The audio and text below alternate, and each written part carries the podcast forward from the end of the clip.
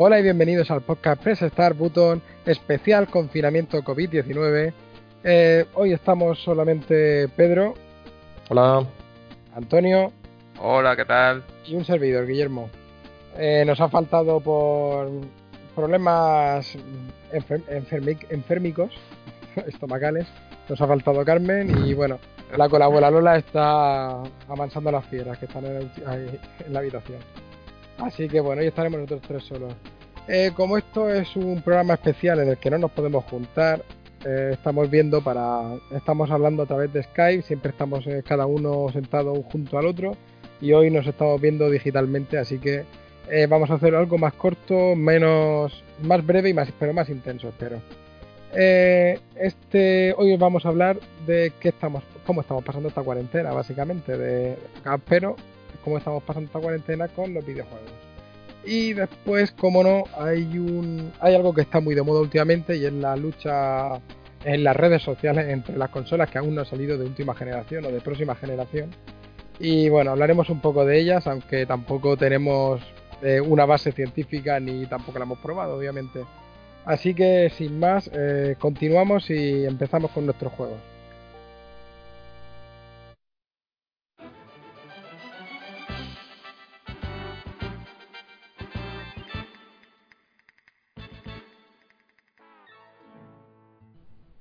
Bueno, Antonio, empezamos contigo.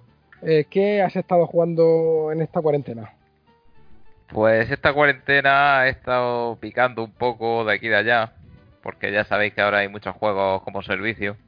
¿Pero has estado picando y te has puesto gordo o...? No, no, voy haciendo ejercicio también. O sea, no, consigo ponerme gordo por mucho que lo intente. Pues eso, juegos como servicio que cada vez que los pongo hay nuevo contenido. Tal es el caso del Forza Horizon 4, que siempre que me meto empiezan a salirme iconos por el mapa con pruebas nuevas, con desafíos, con un montón de historias.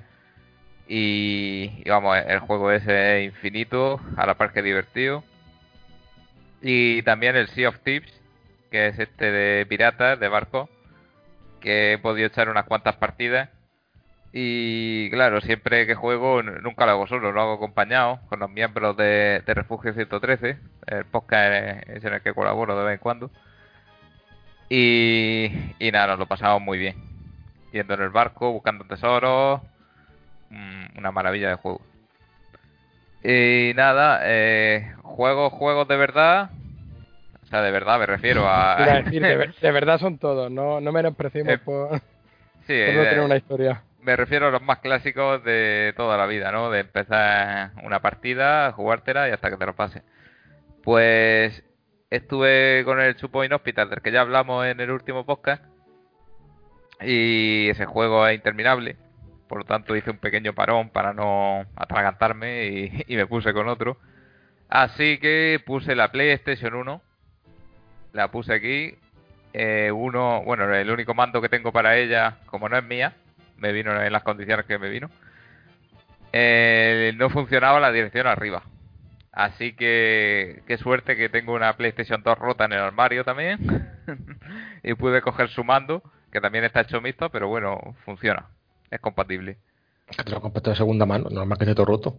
No, no, no, no. Es todo donado por primos que ya no quieren sus consolas y en lugar de tirarla yo acaparo. Yo aquí síndrome de Diógenes a tope. Y nada, pues estoy jugando con mi DualShock 2, que me resulta bastante incómodo, esto es un pequeño apunte. Pero bueno. Falta costumbre. llevo 25 horas a la Lundra, así que. Eso es. Si hace 25 años, estaría bien. Como Pedro, ¿no? Claro.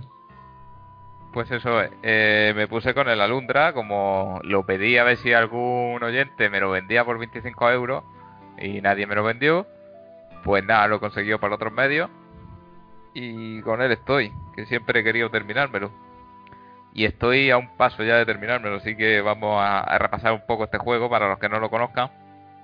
Alundra es una aventura que recuerda muchísimo a los Zelda de Super Nintendo y de Game Boy, sobre todo por la vista cenital, pero claro, aprovecha el poder superior que tenía la PlayStation. Por ejemplo, pone muchísimos sprites en pantalla al mismo tiempo, sin ralentizaciones de ningún tipo Hay mejores efectos de luz, mucho mejor sonido.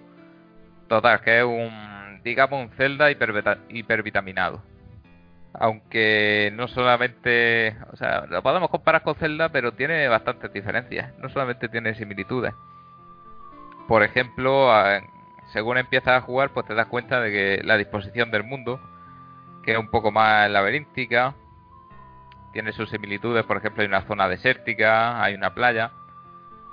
Eh, pero claro, eh, empiezas a jugar, ves que no, es, no está todo tan estructurado como en los Zelda, que tenías tus diferentes templos. Cada templo, pues, eh, de un tema específico, te daban una, un arma o un artilugio con el que resolver puzzles en ese templo. Aquí no, aquí hay diferentes armas y diferentes artilugios que te van dando, pero no se centran los templos y las mazmorras en ellos. Por tanto, en ese aspecto difiere bastante. Lo que se nota también aquí, las mazmorras eh, son como más lineales y bastante, bastante más sesudas, más difíciles. Eh, lleva muchos puzzles, muchos puzzles de mover columnas, de buscar interruptores, de muchísimas cosas para estrujarse los sesos bastante bien. Y lleva también bastantes secciones plataformeras que son muy puñeteras. Y son puñeteras porque muchas veces no sabes a qué altura están las diferentes plataformas a las que tienes que saltar. Entonces hay bastante eh, prueba y error.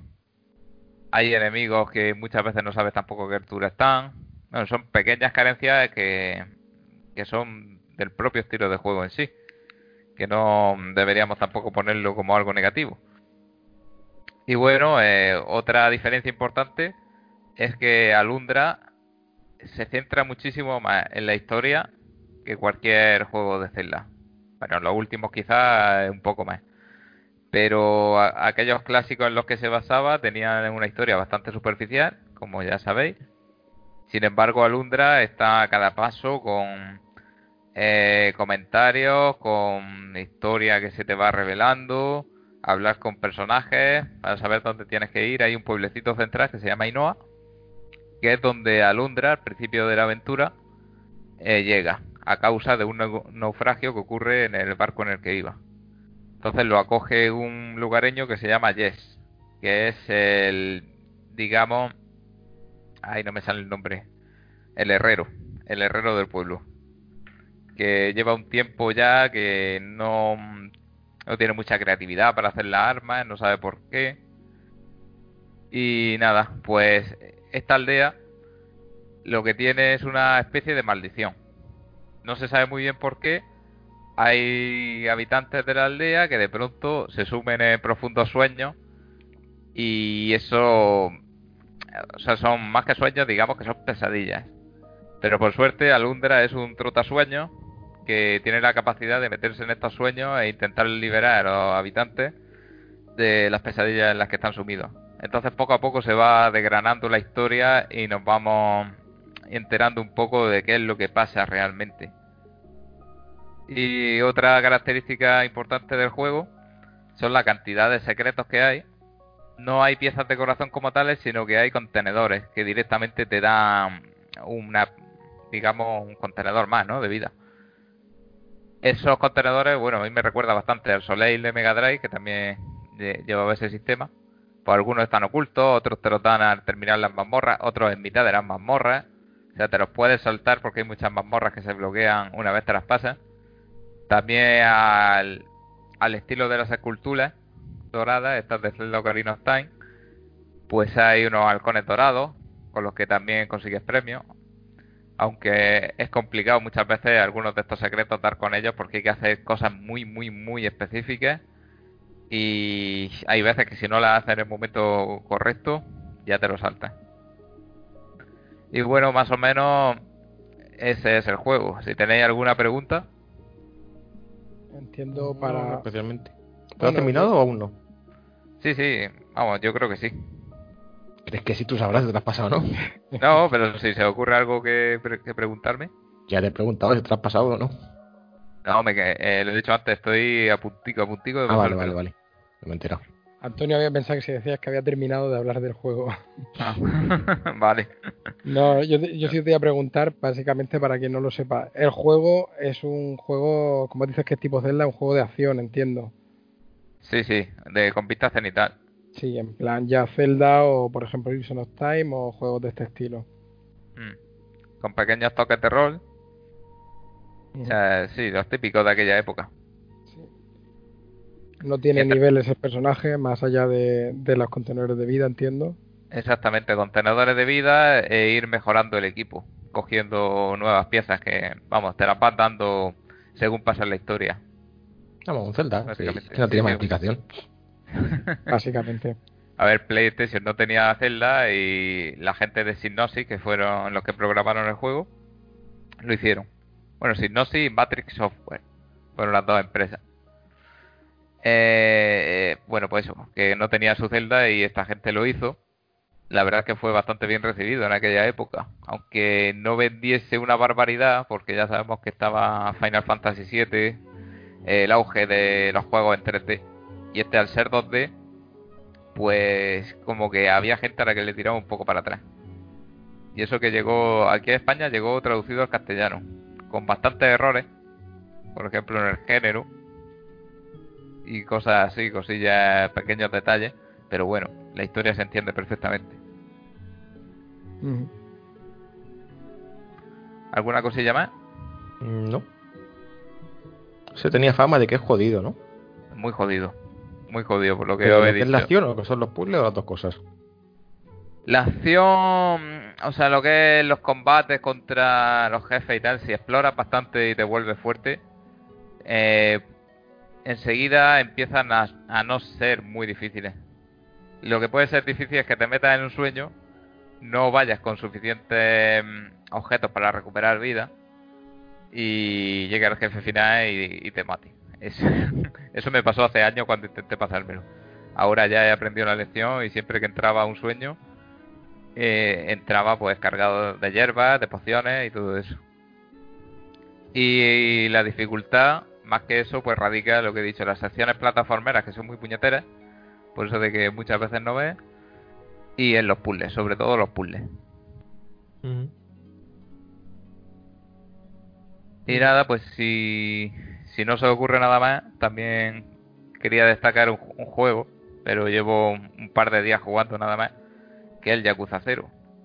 Que solamente me he pasado el primer capítulo y después he ido por ahí a, a darme una vuelta y a hacer unos cuantos minijuegos. Y lo cierto es que me está gustando mucho, a pesar de ser un juego lento, eh, al menos en su inicio. Estoy hablando de que llevo unas 3 horas o así, prácticamente y, y lleno de posibilidades. Y sobre todo me está gustando mucho el sistema de combate. Es lo que te comentaba, que al principio sí, que a lo mejor tienes ahí una hora, hora y media, que es muy guiado con de historia, pero una vez que te dejan suelto, ya es una gozada. Sí, sí, sí. Tienes Ah, ahí todo eh, el barrio para hacer todo tipo de tonterías por ahí, minijuegos, te vas a las máquinas, a pelear con la gente, a hacer misiones chorras. putazo. estuve, estuve enganchado a la máquina del gancho, valga la redundancia, un clásico. y me, me saqué nueve muñecos ahí en un momento. Más de los que te vas a sacar en la vida real nunca, seguro. Sí, sí, sí, seguro. Por muchas monedas que eche. El gancho Yakuza es un puto vicio. Sí, demasiado. Me saqué a Opa Opa y a un montón de bichos que no conozco. Y nada, esa ha sido mi aventura videojuegos básicamente esta, esta cuarentena. A ver lo que queda, si consigo pasarme al menos estos dos juegos. Y empezase ya con el Persona 5, que ya dije que quería empezarlo y todavía no. No, no pasa nada. La gente que queríamos, que queríamos el Persona 5 Royal tenemos que esperar a que abran las tiendas. O sea que. Vamos a pillarlo digital. O pedir que te lo envíen a casa. Ya. Pero como ya lo tenía eh, reservado y con sus 10 euros de descuento y demás, pues pasa lo Bueno. que pasa. Pues espera, si tienes juegos de sobra. Sí, Bueno. no, no, tengo prisa. Como los que vas a contar ahora. Exacto. Bueno, entonces si Antonio ha terminado, paso yo a contar un poco los, los juegos que yo he estado tocando. Que dentro de lo que cabe, teniendo en cuenta que mi ritmo de juego son bastantes, la verdad. Uno de ellos ya lo había empezado en el anterior, cuando grabamos el anterior podcast, que era el, el Star Wars Jedi Fallen Order. Entró como Guille Video Games Angry, o como se quiera llamar, Angry Video Games Guille, que diga. Y bueno, ya lo terminé. Un juego que el sistema de combate, bueno, se, se dice, yo que no he jugado a, no he jugado a los a Sekiro o juegos así del estilo, se dice que está muy sacado de ahí, del Nio creo que también. El Nio es un Soul, o sea que si se hace un Soul. A ver, en este juego mueres. No es como otros juegos de la Guerra de Galaxias que no, o sea, no es como el Force Unleashed o uno de esos. En este es un juego en el que mueres. Sí, si vas para allá, a lo mejor dices vas confiado y mueres. Pero como ya comenté, lo que te molesta de morir no es por, por morir, sino por, por tener que esperar a que cargue el juego. Exclusivamente. el juego, pues yo que tiene una historia. no se tarda mucho. Realmente el juego yo creo que me lo terminé en 14 horas o así. No, no es muy largo. Que dentro de lo que cabe eso me viene bien a mí. y bueno, tiene ciertas, ciertas cosas que gustan y ciertas que no. El lado de lo que gusta, bueno, tienes una historia nueva, te meten personajes nuevos que no están en el que no están en el canon, en el canon de la Guerra de Galaxias, aunque creo que bueno, sí lo consideran canon, le han metido ahí algún este para enlazarlo con, no sé si es con Rebels, una de las series esta de animación que hay, pero también lo mismo, esa esas series no las he visto, entonces no puedo especificar cuáles son los las similitudes o cuál es el punto exacto, pero sí que me han dicho que, enlaza algo. El juego, la historia, bueno, al ser una cosa que no, no toca a personajes principales, eh, tiene su gracia porque puedes ir metiéndole, pues eso, lo que quieras. Se inventan cualquier cosa y, funciona. No te meten por medio nada raro. O sea, nada miento. El nada raro significa nada que toque las películas. Nada todo lo demás es raro porque es distinto y ya está. Eh, engancha bastante, pero eh, tiene muchos peros. En tiempo de, juego tiene problemas de carga, tiene problemas gráficos, eh, tiene muchas ralentizaciones, está bastante poco optimizado y la experiencia de juego queda te gusta por la historia, pero la experiencia de juego hace que diga a ver si se acaba ya que es un poco insufrible en algunos momentos. En otros está muy bien hecho. Las cinemáticas, como siempre, pues, están muy bien. En esta, en esta generación, y, supongo que en la que viene será todavía mejor, en esta generación todos los temas de cinemáticas normalmente destacan mucho. Y después te pasas al juego y puedes tener un juego muy, muy limpio, muy perfecto, o juegos como este que se nota que están a medio hacer, sinceramente. Eh, bueno, podría hablar mucho, pero tampoco queremos extender demasiado este. No sé si queréis preguntar algo del juego en sí. No sé, ya preguntamos el otro día realmente. Vale, pues lo dejamos así. Te quería hacer una, una pregunta nada más. El, ¿El sistema Metroidvania es muy acusado o, o no tanto? O sea, el, el hecho de coger poderes y hacer backtracking. No, a ver, al final tiene los poderes los vas cogiendo con, puntos de experiencia, o sea que no no tiene mucha cosa. Y después sí, durante, sí que es cierto que durante el, progreso del juego hay ciertos poderes que sí que te dan por conseguir unos objetivos, pero que vienen con la historia, entonces tampoco queda un ah. poco raro. Eso la verdad es que lo encajan un poco ahí, parece un encaje de bolillo y al final es para presentarte un poco lo que es el pasado del personaje. Y lo van haciendo a base de, de flashback y son, es cuando consigues ciertos poderes que antes no tenía. Digamos que al principio eres un Jedi de mierda, hablando claro. y ese Jedi que eres, porque supuestamente llevas X años después de la purga del episodio 3, de la Orden 66, llevas X años sin usar los poderes para que nadie se entere que eres Jedi. Y digamos que así por ciencia infusa se le olvida las cosas que ha aprendido. ¿Vale? y, sí, a mí también se me olvida montar en bicicleta y esas cosas. Y total, que conforme pasa la historia, pues ya hay ciertos puntos en los que de repente te salta un, entrenamiento con el maestro. Y, y, haces eso y de repente dices, anda, ya me acuerdo de cómo se hace esto. Vale, pues ya te acuerdas. Básicamente es una, una forma de presentarte al maestro que al final de... No al final del juego, pero sí que poco a poco te va metiendo en historia, te va haciendo algo así, un, te va contando la historia poco a poco, básicamente. Vale, vale. Bueno, los otros juegos. Bueno, otro juego que he jugado, también terminé, era Luigi's Mansion 3 de la Switch. Eh, jueguecillo cortito, un jueguecillo bastante interesante, sobre todo por el tema de, del Luigi, este del Gomi Luigi, que tiene su gracia, que puedas manejar dos Luigis a la vez. Te hace. Te hace poder. O sea, te hace. Al tener dos Luigis puedes hacer unos puzzles más. No sé si decir elaborados, pero sí distintos a lo que suele haber normalmente. Eh, es un juego que, bueno, no sé si habéis jugado a otro. Luigi Mansion. No, yo solo, solo este. Yo al segundo. Bien, yo supongo que, o sea, yo realmente solo al tercero también, por eso también lo preguntaba. Eh, al final el, el juego termina, llega el personaje a una mansión, en este caso un hotel, y pasa lo que pasa, hay fantasmas, te sueltan en el hotel y ala, a conseguir rescatar a los amigos. Sin soltar así spoiler de ninguna forma. Tampoco es que sea muy importante en la trama. Eh, al final vas con tu aspiradora y con tu bombilla y vas deslumbrando deslumbrando fantasmas y aspirándolos con la aspiradora, que es como si fuera la máquina de los cazafantasmas, pero al revés. En vez de tirar rayos, eh, a chupar fantasmas, pero bueno. Y bueno, el juego tiene bastantes puzzles, tiene mucho coleccionable, muchísimo. Bueno, muchísimo. Eh, es un poco relativo. Digamos que ese, el juego son, ¿te acuerdas tú de los pisos que eran, Pedro? Creo que eran 8 pisos.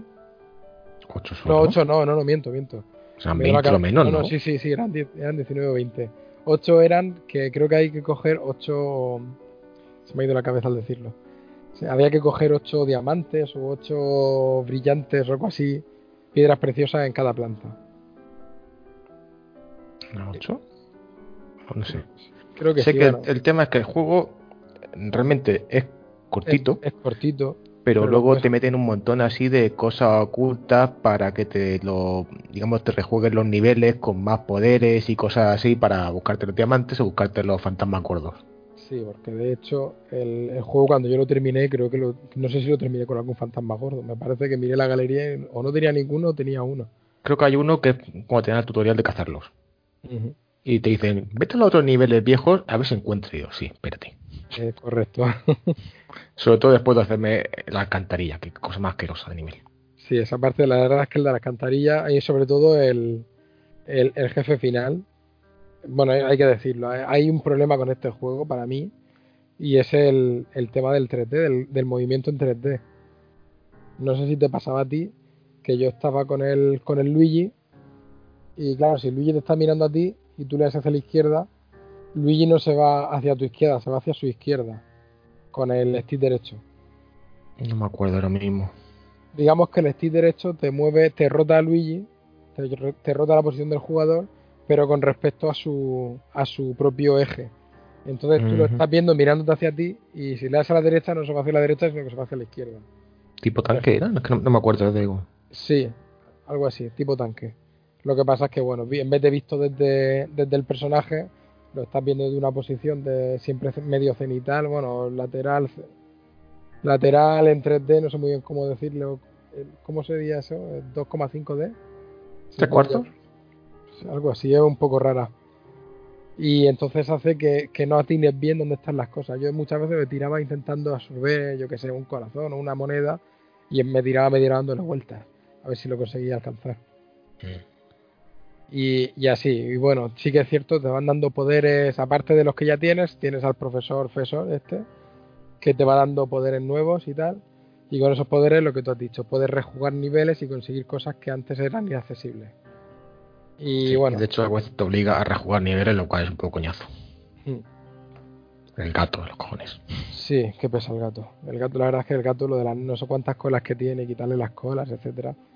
Y lo que comentaba de la, de lo que es la- el movimiento de Luigi, a mí me costó mucho el que tú dices, el monstruo de las, el jefe final de las cloacas, precisamente por, por el movimiento, porque estás dentro de una piscina y, y circular y tienes que estar moviendo a Luigi todo el rato, eh, empujando con el aspirador o absorbiendo con el aspirador, porque no puedes utilizar el botón, el, el stick izquierdo en ese caso, para que se vaya moviendo.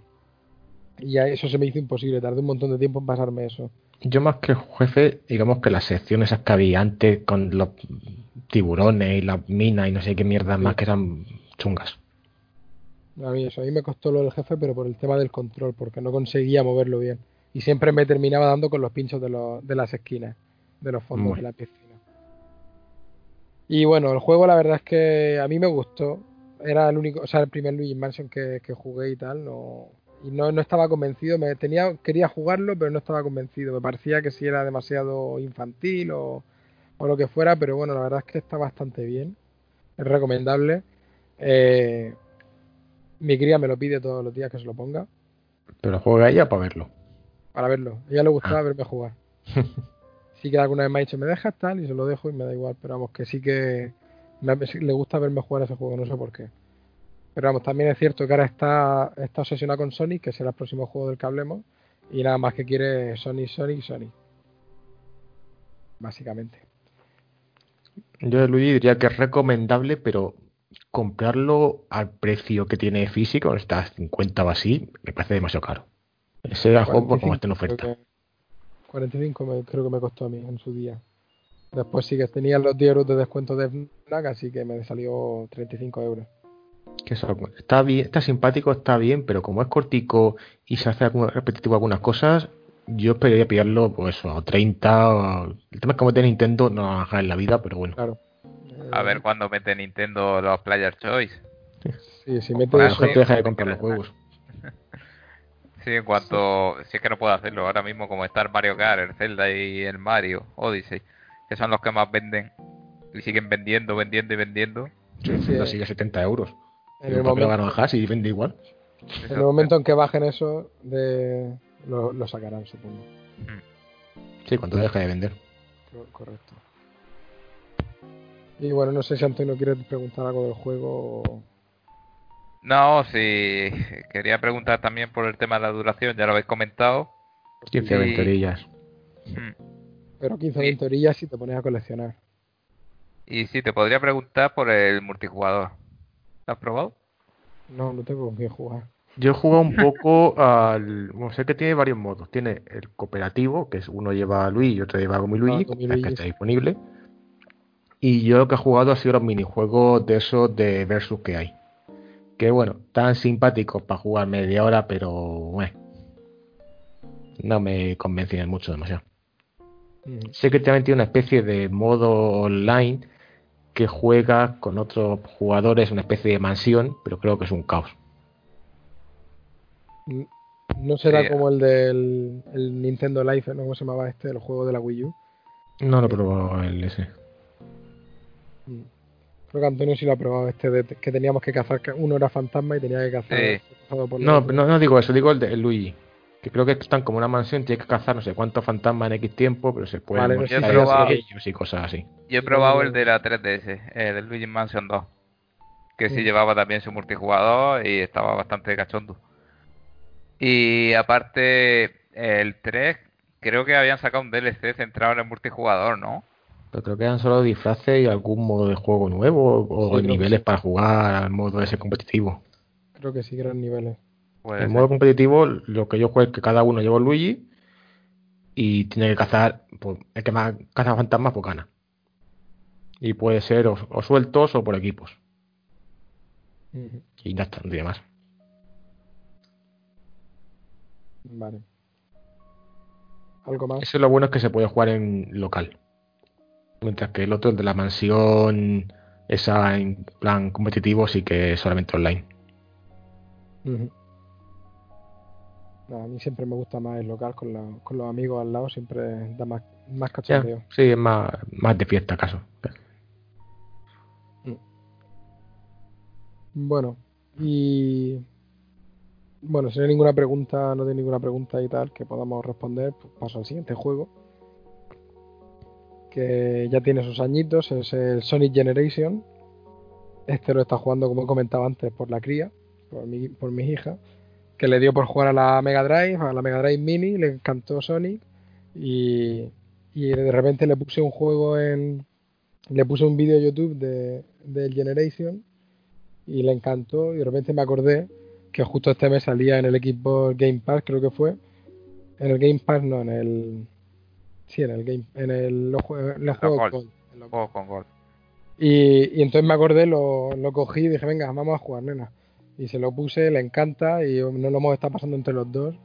Es un juego bastante rápido, vamos a, rápido de, de veloz, de Sonic para toda leche, básicamente. Eh, hay partes que el control es un poco caótico y hay partes en las que ni siquiera ves lo que está pasando, pero tú le das al botón y, y tiras para adelante y ya está, básicamente. Eh, tiene su gracia porque cada, cada pantalla, no son muchas realmente, lo que es el, lo que son lo, las pantallas principales no son demasiadas. Si no me equivoco, nada más que hay tres jefes, tres jefes y el final. Y, y, y necesitas siempre hacer dos pantallas en cada antes de cada jefe y te obliga a hacer una, un reto. O sea, al final son tres pantallas y un jefe, tres pantallas y un jefe, tres pantallas y un jefe.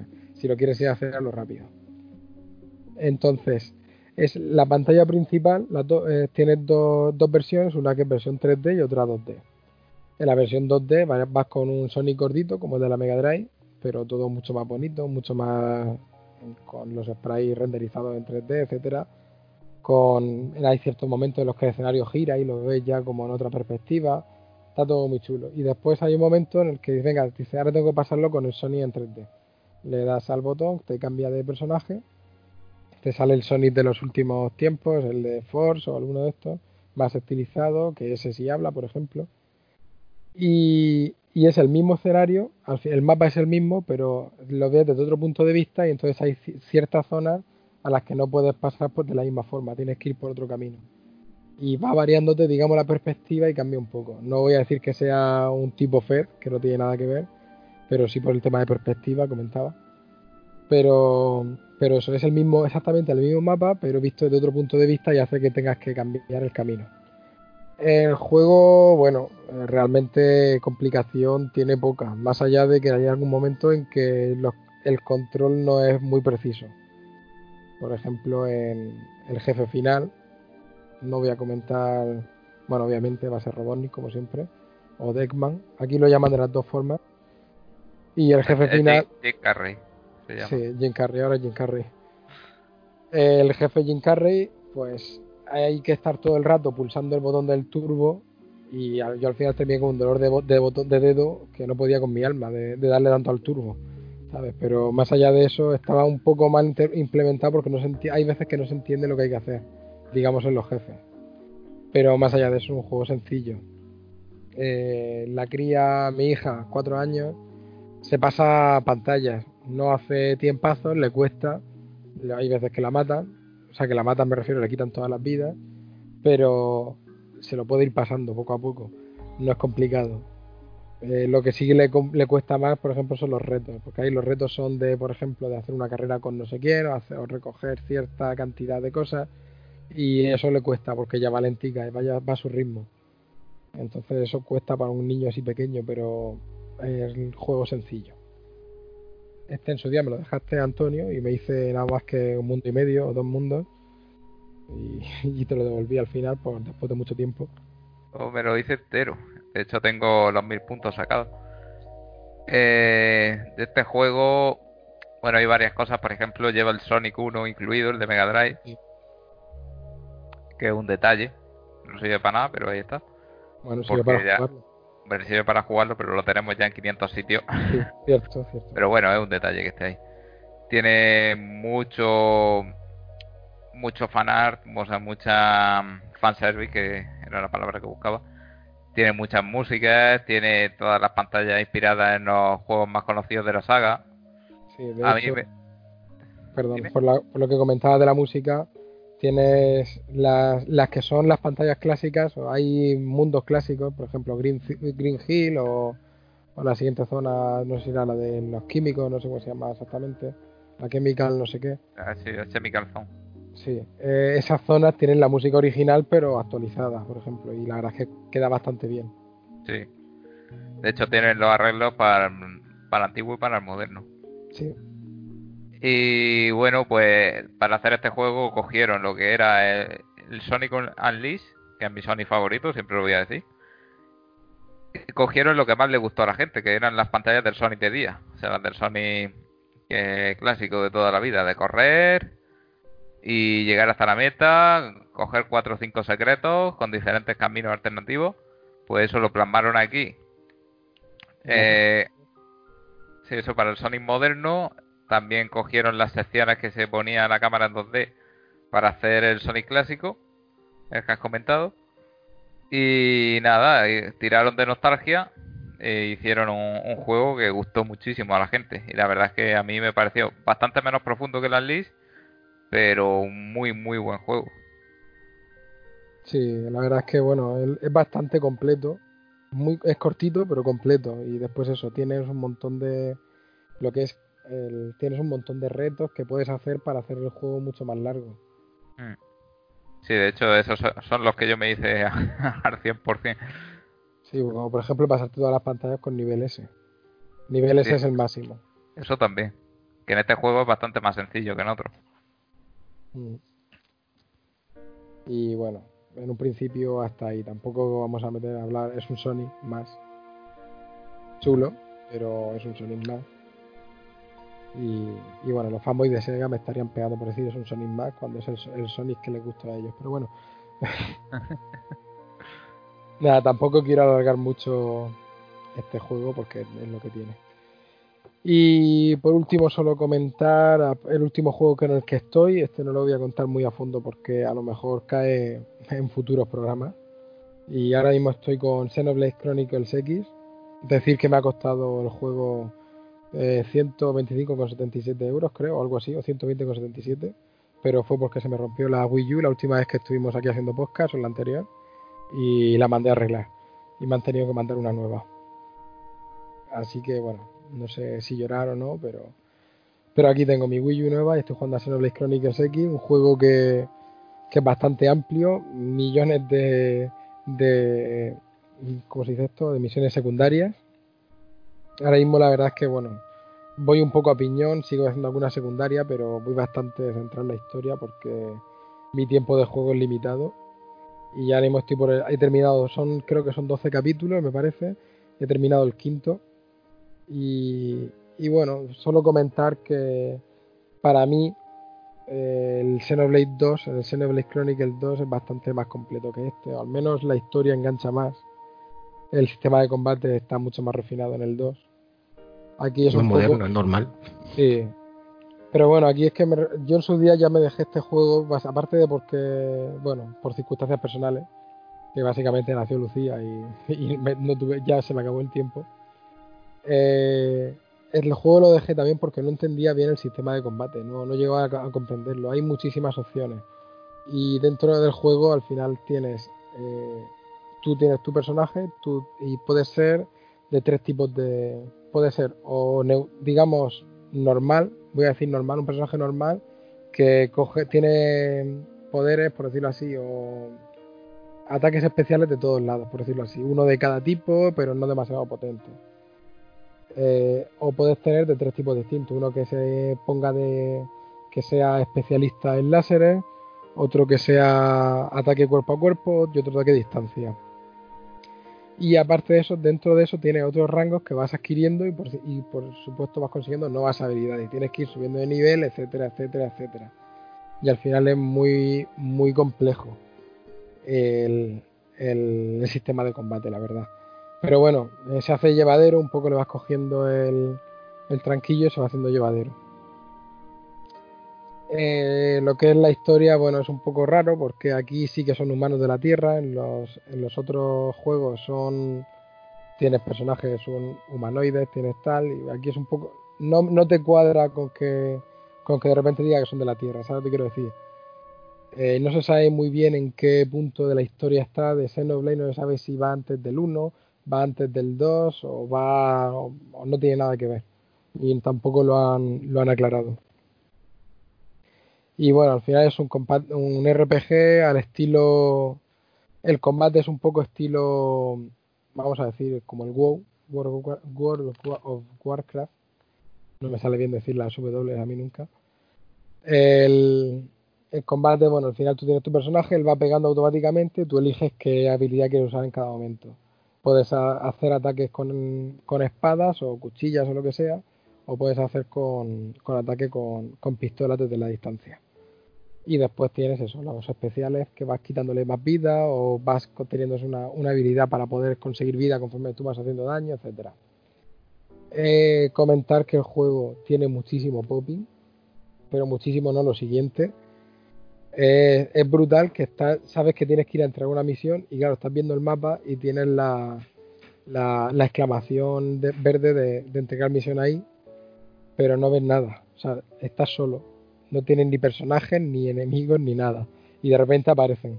Y puedes, además te puedes tirar 5 segundos mirando al infinito, como quien dice. Bastante bestia. Pero, pero bueno, es un juego que, que funciona. Que no, sí que es un poco exagerado eso, pero no te, no te el juego. No es como, por ejemplo, los problemas que había con que comentaba con el Star Wars. Aquí, bueno, se aprendes a vivir con ellos, básicamente. Y por no entrar y por no entrar en historias no quiero comentar mucho más. Solo ya lo que me queráis preguntar que os pueda decir. ¿Tienes ya robot? No, no tengo robot todavía. Entonces, lo característico del juego, que está ahí la caja y todo, los robots sí, gigantes. pero se cogen bastante, bastante más adelante. De... Bueno, no exactamente cuándo, porque no he llegado, pero no es al principio del juego. Uh -huh. desde, el, desde, el, principio están, tú los vas viendo, ves la gente cómo van con ellos, te dicen que tienes que conseguir un, un carnet de, de, piloto de Blade, de Skell, perdón, y, y, tal. A mí no me ha salido la opción de, de conseguirme el carnet, entiendo que va por historia más adelante sí comentar un poco por el tema de las hay, hay unas empresas, tú puedes comprarlas en las tiendas, tus armas y tal, pero tienes que conseguir, tienes que alimentar esas empresas, tienes que invertir, digamos que tienes que comprar en bolsa acciones para que esas empresas mejoren las armas y puedas tener cosas mejores. Y al, y al, final eso lo consigues eh, visitando, o sea, visitando mapas, descubriendo mapas y plantando unas sondas en, el, en la tierra para, para eso, para conseguir que te den recursos y poder invertirlos. Y entonces eso también tienes un montón de sondas de distinto tipo para que conseguir extracción o para conseguir almacenaje. Bueno, una, una brutalidad, tiene mil opciones, básicamente. Una cosa tiene ya hasta Navidad. Ven a mí. Bueno, espero que no, espero que no porque tengo muchos pendientes. Oye, pues decían que este era de los mejorcicos de Wii U. Sí, sí, está muy bien, está muy bien, pero ya te digo, eh, es tan, tan bestia, es un juego tan bestia que la Wii U no puede con él, en ciertos Ya. puntos. Ya se lo remake algún día. Supongo Si que lo sí. sacas para Switch, no te creas que va a ir mucho mejor, ¿eh? Que están ahí, ahí. No, no, no, que va, que va. No tiene nada que ver. Porque además lo más seguro es que cambien el motor y pongan el de el de Xenoblade 2, igual que han hecho con Sí. Xenoblade. Pero el, Xe- el Xenoblade 2 también tenía sus fallicos en... Cuando jugaba en portátil, sobre todo, ¿no? A ver, Que bajaba bajaba, mucho la bajaba, la, Portátil se veía como el culo. bajaba la resolución, pero no fallaba, no tenía, no tenía fallo. Vale, No pues tenía- imagino... Tirará por esa opción si lo sacan en Switch. Supongo que sí. Yo creo que harían eso. Yo creo que harían Entonces, ¿lo, lo recomiendas por lo que llevas jugado? Sí, sí, sí. O sea, eh, totalmente. Yo te digo que, que estoy todos los días pensando en que quiero jugar al, al juego y. Y, Y Lola, Lola no te deja. No, que va. no, Te simplemente. el tablet tomando y te vas al baño o algo. eh, pero es que el tabletomando tiene una distancia de, de no sé, 4 o 5 metros, me parece. Y 6 paredes no, no tira. Pues la, ya- la- la Wii U ahí en el pasillo. la Wii en el cuarto de baño. También, también. Para que se me duerman las piernas. No, pues eso, sí que lo recomiendo mucho. La verdad es que el juego está muy chulo, pero, pero eso se nota que tiene sus años y que, y que la Wii U eh, d- daba lo que daba. Era una Wii vitaminada. Mm. Así que nada, si quieres, si no tenéis preguntas o si tenéis preguntas os respondo. No, en principio no. Vale, pues entonces si quieres Pedro puedes comenzar ya tú con tus juegos. Sí, que yo le saco más partido a esto y me juego unos cuantos. Adelante. El primero, que precisamente es uno que justo cuando grabamos el anterior programa le pedí a Guille prestado, que tenía por ahí comprado, y aún no había jugado ni nada, era el Tokyo Mirage Sessions SAR Fi Encore. Que básicamente es un persona para Switch, es un remake de un juego de Wii U, pero con un poco de ambientación de Fire Emblem. Digamos que la historia es en un Japón actual, así con estudiantes de instituto que se ven envueltos en una trama en la que mezclan todo lo que es el mundillo de de la industria del espectáculo. Tiene ahí cantantes, idols, tienen esto, ¿cómo decirlo? Lo que la- modelos fotográficos, televisión, series, películas y cosas así. Pero con consiguen unos poderes basados en personajes de Fire Emblem que tiene ahí como si fuesen sus personas. Cada uno, cada uno de los protagonistas tiene un espíritu asociado que es un personaje clásico de Fire Emblem. Y con esos poderes, pues se van ahí a unas mazmorras a salvar a la gente, ya que hay como unos espíritus malignos que quieren robarle a la gente su performance, que es su poder de actuación para hacer cosas malas y conquistar el mundo. O sea, el argumento es una gilipollez, pero es todo muy disfrutable. Jugablemente es totalmente un persona. O sea, ya si jugaste, si escuchaste lo que dijimos de Persona 5, pues es bastante similar.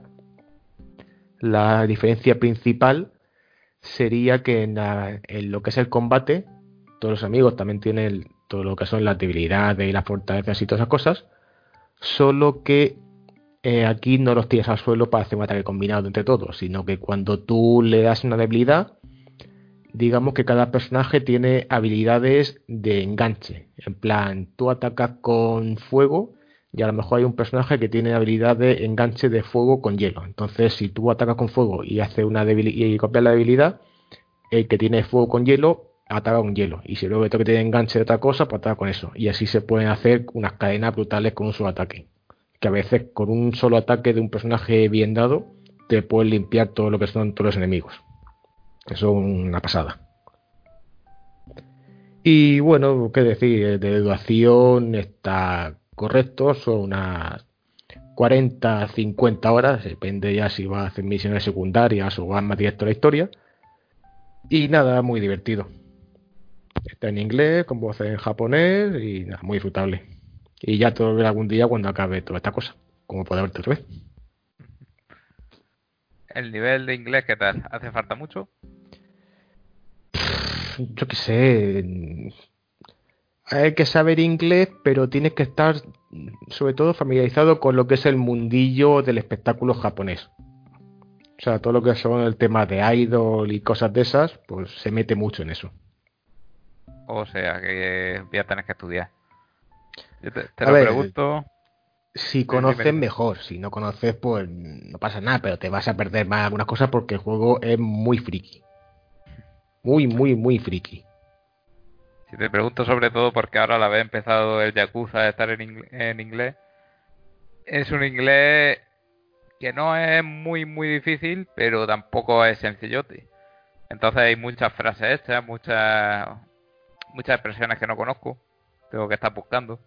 Yo es que lo que pasa es que como estoy tan acostumbrado ya a jugar juegos en inglés y lo entiendo en principio todo lo que he escrito, pues no me paro a pensar si es difícil o es fácil. Para mí es natural. Yo es que a veces que me pongo a jugar y cuando llevo 10 horas me doy cuenta que, que está en inglés. A mí eso me pasó con el Persona 5. Que al principio del juego el inglés me parecía muy extraño. Después ya me acostumbré, pero no es un inglés normal o un inglés que hablas en Inglaterra, por decirlo así. Ya. Hombre, supongo que el- los juegos normalmente los traducen en América, la mayoría. Ujú. Entonces, pues tendrá el inglés más americano. A lo mejor tiene algunas expresiones un poco más de calle o de aquella zona, yo que sé. Es posible. ¿Y cómo casa el Fire Emblem, los personajes de Fire Emblem en el juego? El Fire Emblem está ahí un poco para otra gente realmente. Está ahí que poco parte del motor de la historia, pero yo no sé nada de Fire Emblem. Jugué uno hace muchos años, un emulador de GBA creo. Y nada, me conozco los personajes que salen en el más. Y poco más. Y con eso puedes jugarlo sin problemas. Vale que si conoces los personajes pues y los juegos antiguos, pues puedes encontrar alguna relación entre personajes y alguna historia secundaria, pues tiene más sentido, pero vamos, que puedes jugarlo sin saber nada de Fire Emblem. Que te han puesto Fire Emblem, pero que podía haber sido ahí cualquier otra cosa. Sí, como si te ponen, como si te ponen Zelda. ¿De qué? Pues si Sí, metido Zelda y te cambian las cosas y en vez de tener el espíritu de Chrome, pues tiene el espíritu de Link y cosas así.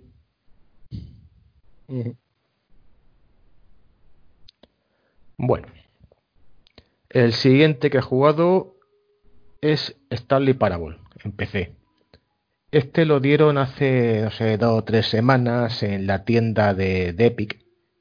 Que en Epic cada semana pues dan así uno, dos, tres juegos gratuitos. Y te quedar para siempre. Y este lo había jugado en su día hace unos cuantos años. Y le tenía ganas de jugar otra vez, porque me hizo gracia. Este Stanley Parable es un juego así en primera persona, en el que tú eres un oficinista que está en su oficina, recibe órdenes en tu ordenador y las vas haciendo, y un día pues deja de recibir las órdenes, sale de su despacho y se da cuenta de que la oficina está vacía, y se pone a investigar a ver dónde están sus compañeros. Pedro, parece ¿Qué? que está, parece que está describiendo cómo estamos nosotros en el trabajo. Ahí no estamos solos, la- ni la estamos en por el- despacho. ¿eh? Bueno, ahora, ahora el, tra- el trabajo está vacío. La Ya, bueno, está trabajando ahí. Bueno, la gracia de este juego realmente es el narrador. El narrador está constantemente hablando y un poco te va guiando. En plan, pues ahora Stanley salió de su habitación y iba por aquí, siguió un pasillo y se sorprendió que no encontré a nadie. Y ahora pues encontró esta bifurcación y se fue por la puerta de la izquierda. Y puedes irte por la puerta de la izquierda o puedes irte por la puerta de la derecha. Y entonces ya según lo que vayas haciendo, pues el narrador mm, va reaccionando. A lo mejor se enfada contigo y dice, no, no vayas por ahí, que no te me estás haciendo caso la historia, chacho, vete por otro sitio, no sé cuánto. Todo eso, por supuesto, en inglés. O sea, el narrador es lo mejor del juego, pero es todo en inglés. O sea, que si no entiendes inglés hablado, pues está un poco jodido. Creo que tenía bastantes subtítulos, no me acuerdo muy bien, me parece que sí.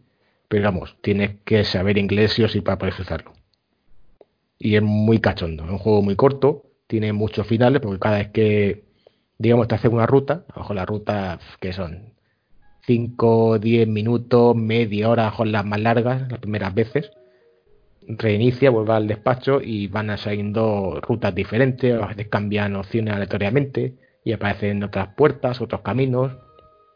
No sé, es muy cachondo. Parece una tontería dicho así, pero es que te pones a jugarlo y si entiendes lo que va diciendo el narrador y te pones a chincharlo, es muy cachondo el juego. Y eso, estaba gratis hace unas semanas. Sí, de, de ese juego había escuchado yo cosillas y tenía pinta de, de ser gracioso, ¿no? Y que tiene muchos finales y tal. Sí, creo que mejor 15 o 20 finales, es una locura. Y es que es una idea de ya tremenda. Esos juegos así que se salen de lo normal a mí me llaman mucho la atención. Sí. Tiene que Pues estar bien. Eh, claro, en tu caso el problema es eso que está en inglés. Bueno, No sé si habrá alguna traducción o algo, pero yo qué sé. si a lo Es que, mejor ya en, digo, en la gracia del ser. juego es el narrador.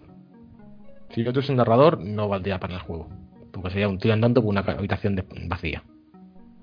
Es todo las chorradas que dice, cómo lo vas chinchando, o si haces caso, o si te lleva la contraria, la ida de ella que tiene de vez en cuando, como va incluso alterando él el juego, porque el juego este es muy metajuego en muchos casos. Él sabe que es una historia, que te está narrando una historia, que, te- que tú eres parte de esa historia. Yo sé, una locura. Vaya, vaya, interesante. Siguiente. Adelante. Siguiente. Vale, el siguiente sería el Is Chronicles, la primera parte, el Is Chronicles 1, que sería un remake del Is clásico que salió hace la tira de años, no sé si fue eh, alguna de esas consolas antiguas o PCs antiguos que había en Japón, el PC no sé cuántos, o en NES. Es un juego del año de la pera, es uno de los primeros Action RPG que hubo, y de hecho la franquicia ahí es bastante famosa y tiene ya unas nueve entregas sin llevar, sin contar los remakes. De hecho, y hablé ya en un capítulo de podcast del 7, si no recuerdo mal, del i7. Sí, correcto. Pues nada, este sería el remake de hace ya bastantes años del primero. Se ve mejor y todas esas cosas, pero realmente el juego no cambia mucho y eso se nota. Es una acción RPG, como decía, pero no tienes un botón de atacar. Tú atacas enemigos chocando contra ellos pero tienes que chocar no de frente, sino un poco por la esquinita, porque si tiras de frente te responden a ti el daño, mientras tiras por la esquinita les daño a ellos. Entonces tú vas chocando contra los enemigos y poco a poco te los vas cargando, o te hacen daño a ti. Claro, el juego...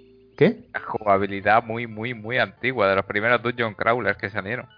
No Dungeon Crawler, sino más RPG. Es que digo, de los tiempos de NES o incluso de antes. Sí, de Master System era este juego. Mm, incluso creo que de otra consola. Sí, salieron en Master. Sí, salieron en todas las viejas, pero creo que originalmente salió en. No sé cuál era, de igual, no voy a buscarlo ahora. Pero es un juego de hace muchos años y es uno de los un tatarabuelos de los JRPG actuales. Un clásico, pero que incluso con este remake eh, no lleva muy bien el paso del tiempo. la mecánica pues se nota vieja.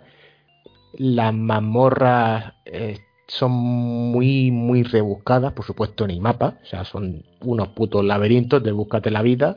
Pasa por un lado, pasa por otro. Y si te pierdes, pues es normal porque a resulta que no conseguiste el objeto, que tienes que irte pues, a tal sitio, que te llevas eh, Pepito, si antes había venido con Juanito, mientras tenías la flor en tu inventario que te daban en no sé qué bosque perdido. O sea, es un juego que ahora mismo o tienes una guía al lado o es casi imposible pasárselo. Y eso aparte se le une a la dificultad exagerada que tienen dos o tres jefes de juego sobre todo el último jefe final, que digamos que está en una plataforma tú, voladora, limitada. El jefe va botando por todas las esquinas de la pantalla, como si fuese una pelota de pong. Y cada vez que le tocas, pues le hace daño. Pero claro, cada vez que le tocas y le hace daño, él se carga la casilla que había debajo de ti. Por lo cual, primero, si te quedas quieto, te mata directamente. Y si no, pues el escenario cada vez se va reduciendo. Y si tienes más suerte y te jode todas las casas centrales, digo, todas las casillas centrales, pues te quedas en mucho menos escenario de golpe. Y aparte de todo eso, sumale que no paran de lloverte bolas de fuego sin parar, lo cual es una cosa súper frenética y que te la pasas casi por suerte. Yo me la pasé después de dos o tres horas casi intentando. Madre mía. Horrible. Yo tardé más en el juego casi que el, casi en el resto. No sé, no.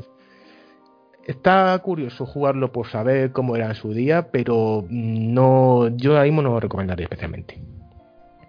Si que quiera jugar un Is, yo diría que jugase a alguno de los modernos, al 8, por ejemplo, al CZ o al, Origins o alguno de estos. Este. no. Venía un juego similar en, eh, en uno de los Mega Drive Collection, el de 360, que se llamaba Fatal Labyrinth que también era eso, ir por mazmorra y el ataque era automático, pero no recuerdo yo esa dificultad que me estás comentando. el IS este tendría que pasarse. Ya, era un poco... Uf. Eso lo hacía... también el 2, pero el 2 está mejor un poco el tema de dificultad, pero también es muy rebuscado, muy laberíntico y muy de... Si no tienes una guía al lado no te enteras de nada. Joder. ¿Qué, me, ibas a decir? Me estás quitando la gana de jugar. Alice, Chronicles 1 y 2, mm, no. Pero los demás en los remakes, sí, están, son geniales. El Falfegana, que creo que es el remake del 3, está muy bien. El Z, que es el remake del 4, también una pasada. Hecho, estaba en Switch, no, en fin, no, está en Vita y creo que lo va a sacar en PC y lo va a sacar también en Play 4. El IS 8 me encanta, que está en todas las consolas. El IS 9 también lo tiene que salir este año. Los modernos están muy bien.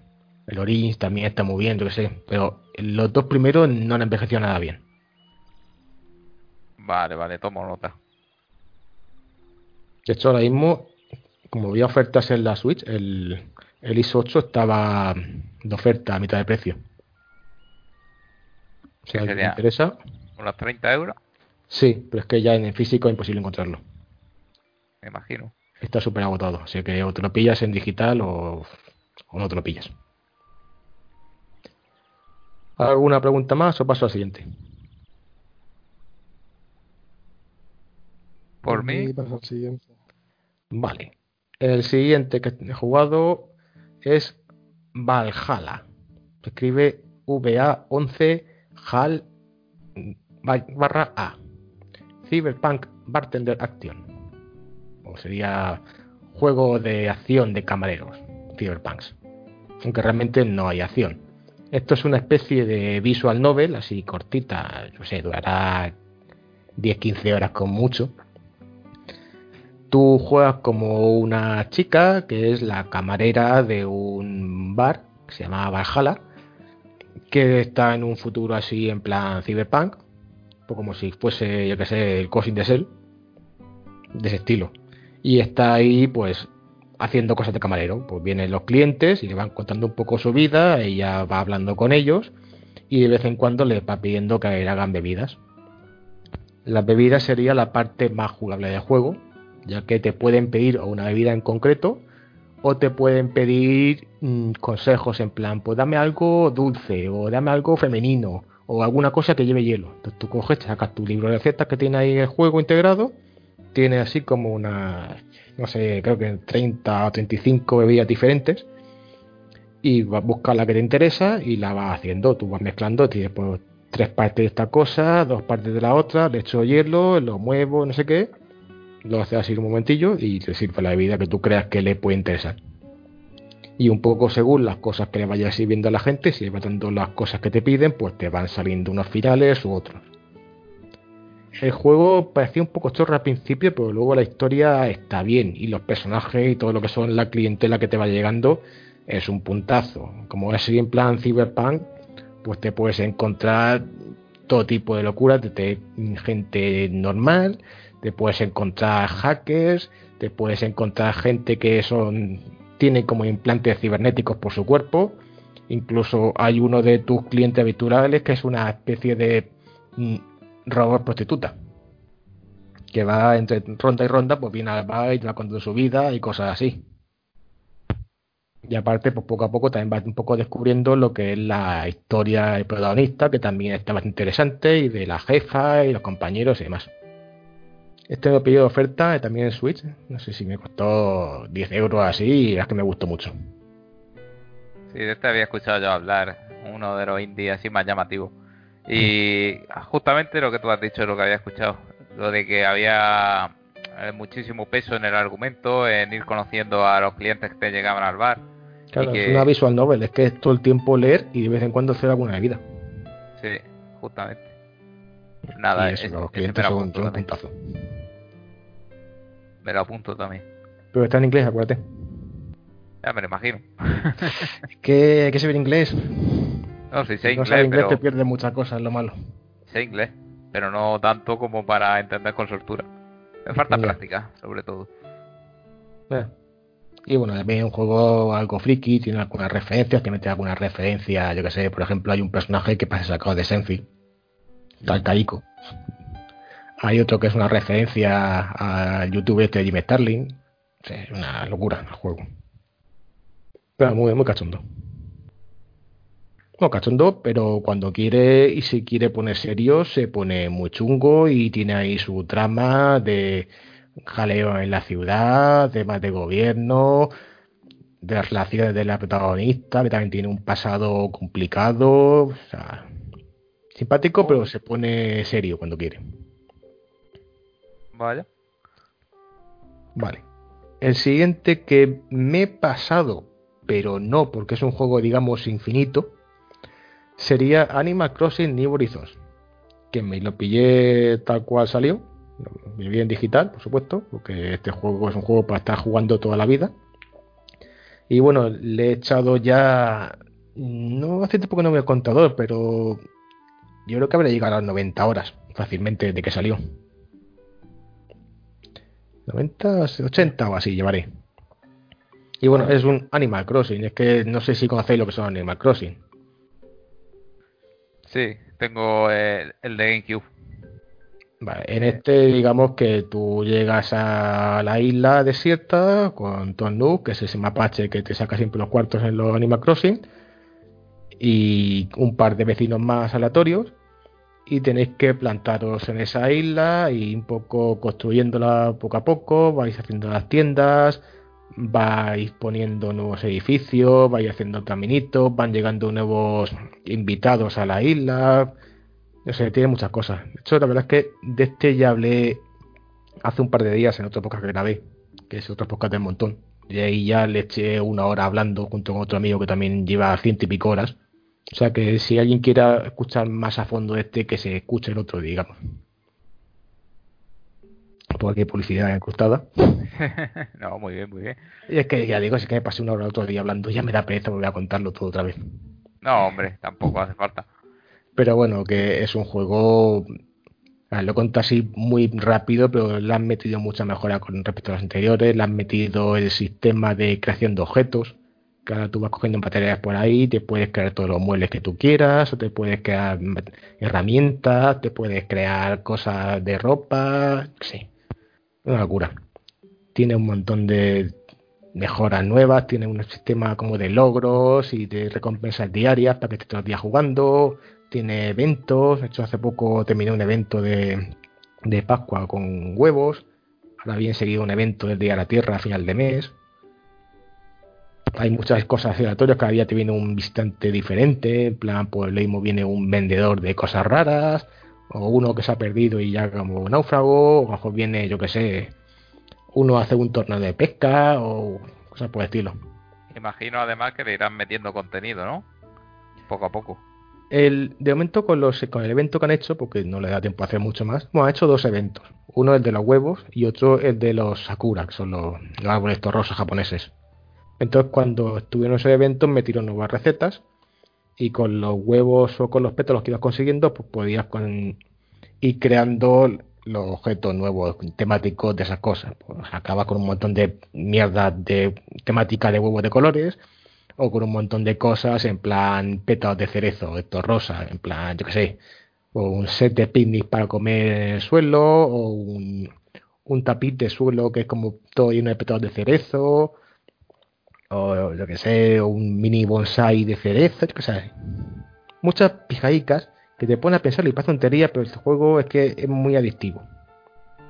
Es uno que es para tenerlo ahí siempre y todos los días entrar un rato, te da una vuelta, hablas con tus vecinos, eh, miras a ver si tienes fruta, mira ver los fósiles, mira las tiendas si tiene algún traje nuevo que te interese, porque tiene una infinidad de trajes y si algún traje no está, tiene también un creador bastante potente, digamos, para crear tus propios trajes y hay todo tipo de bestialidades que se ha visto por ahí por internet.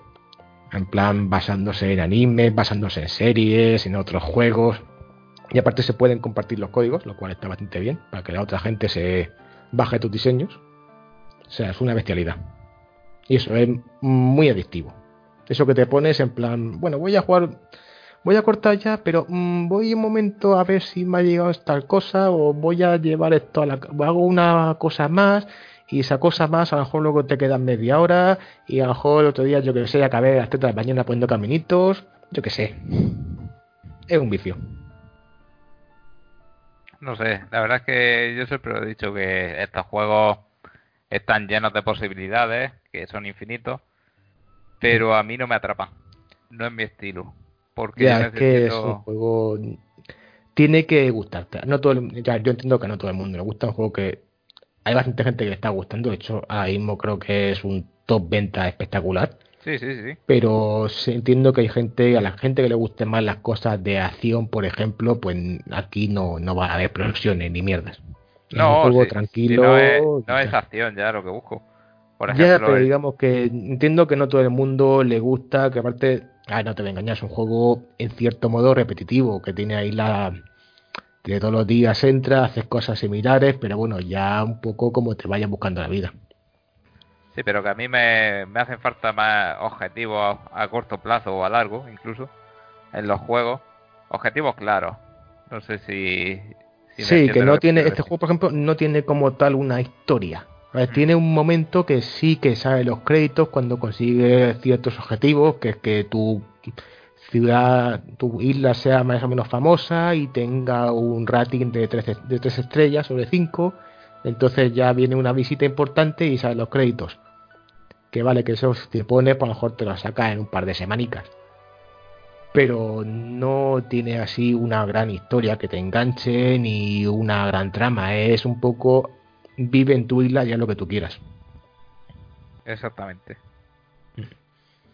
Pero bueno, este juego, por ejemplo, para la gente que sea creativa, está muy bien porque tiene ese creador de ropas que he dicho antes, pero como en este tiene la opción de la isla esa terraformarla casi completamente, te pones a ver vídeos de lo que ha hecho la gente por ahí y hay cosas flipantes.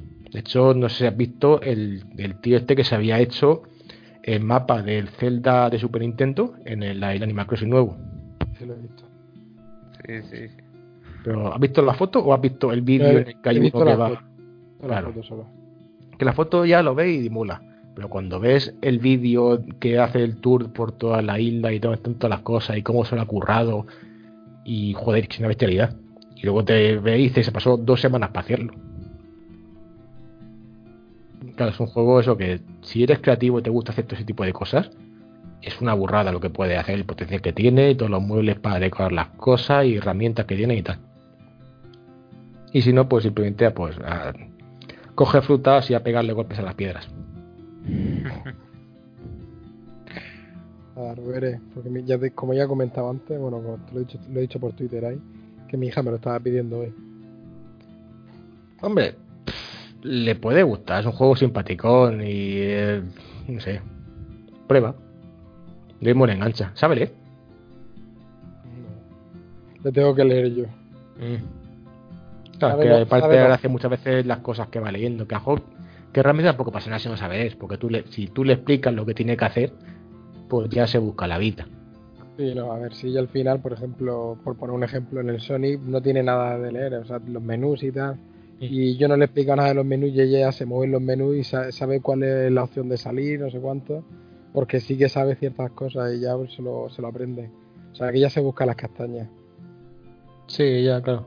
Aquí más que nada, pues mm, si hablas con los vecinos, pues no te va a enterar nada mierda lo que Sí. dicen. Va a ver lo que están simpáticos, tan graciosos, que tan triste o lo que sea, que pero no va su a por ¿no? ¿Qué? Mm.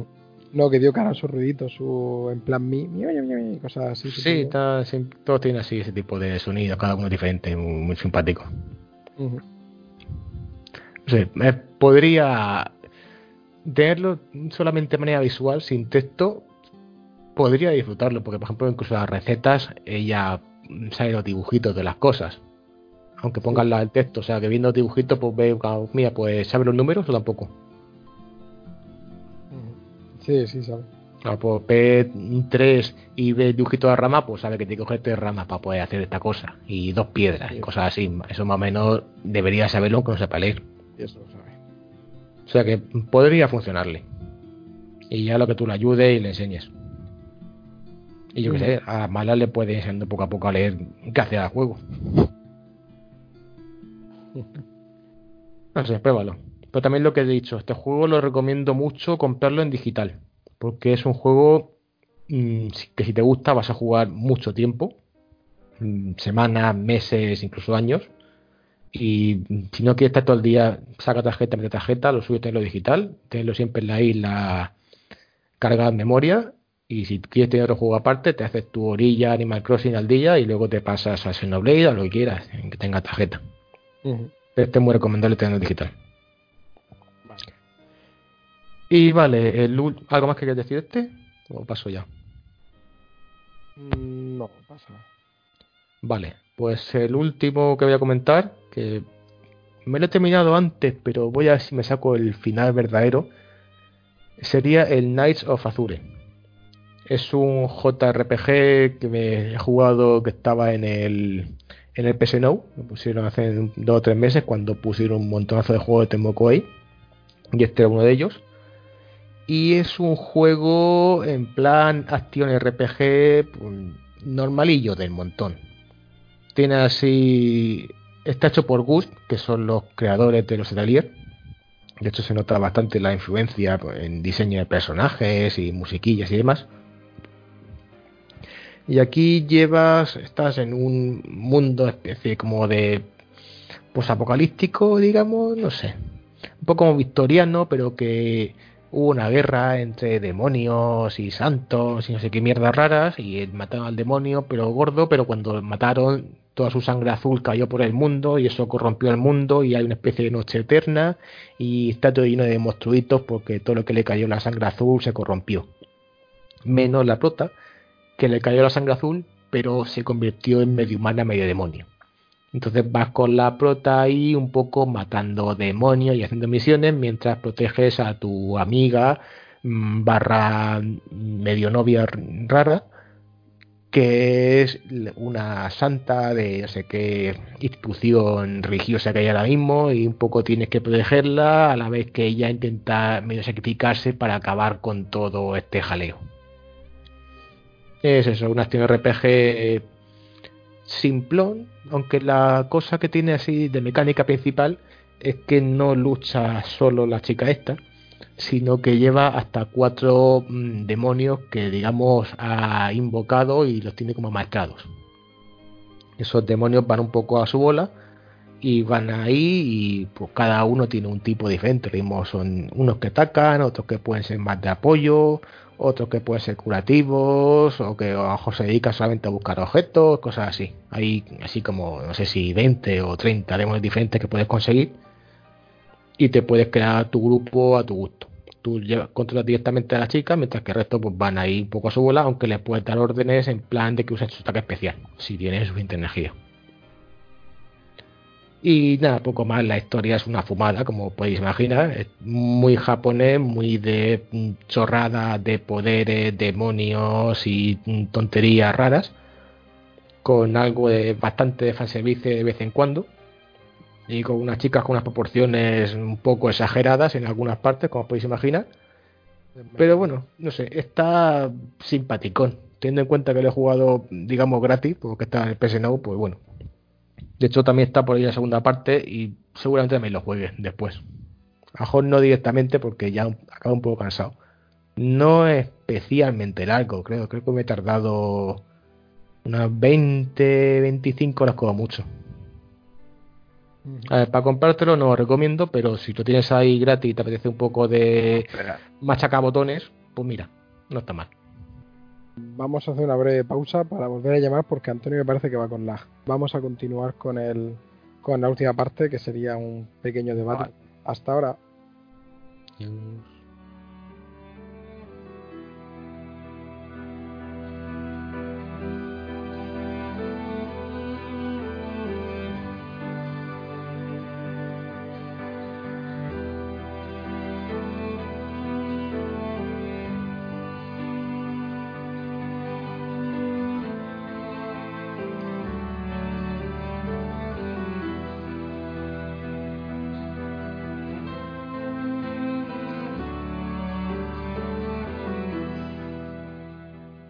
Bueno, y damos paso a la última sección de este podcast especial cuarentena, que va a ser un poco un hablar de la nueva generación que se supone que llegará a final de 2020, si no hay retrasos.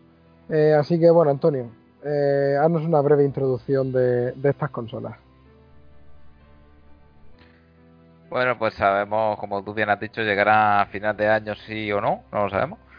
Y se han ido presentando cuenta gota, aún estamos en pleno proceso de muestra de información, tanto por parte de Sony como por parte de Microsoft, las características de sus consolas. No vamos a entrar a dar detalles porque con una búsqueda rápida por internet ya podéis dar con ella y seguro que la habéis escuchado en muchos sitios. En líneas generales, eh, la guerra esta de los muchiflos que están teniendo las dos compañías podemos decir que la va ganando Microsoft, aunque la máquina de Sony, hay que decir que también es una mala bestia, por las características que han dado, y que tiene algunas cosas por las que puede ser algo mejor. Algunas algunas velocidades que son superiores en ciertos aspectos, etcétera.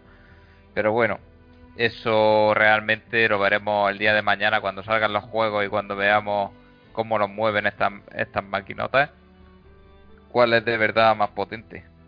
A priori parte, como he dicho, Microsoft con un poco de ventaja, pero cuando los desarrolladores empiecen a hacer juegos y a hacer magia con ella, veremos lo que pasa.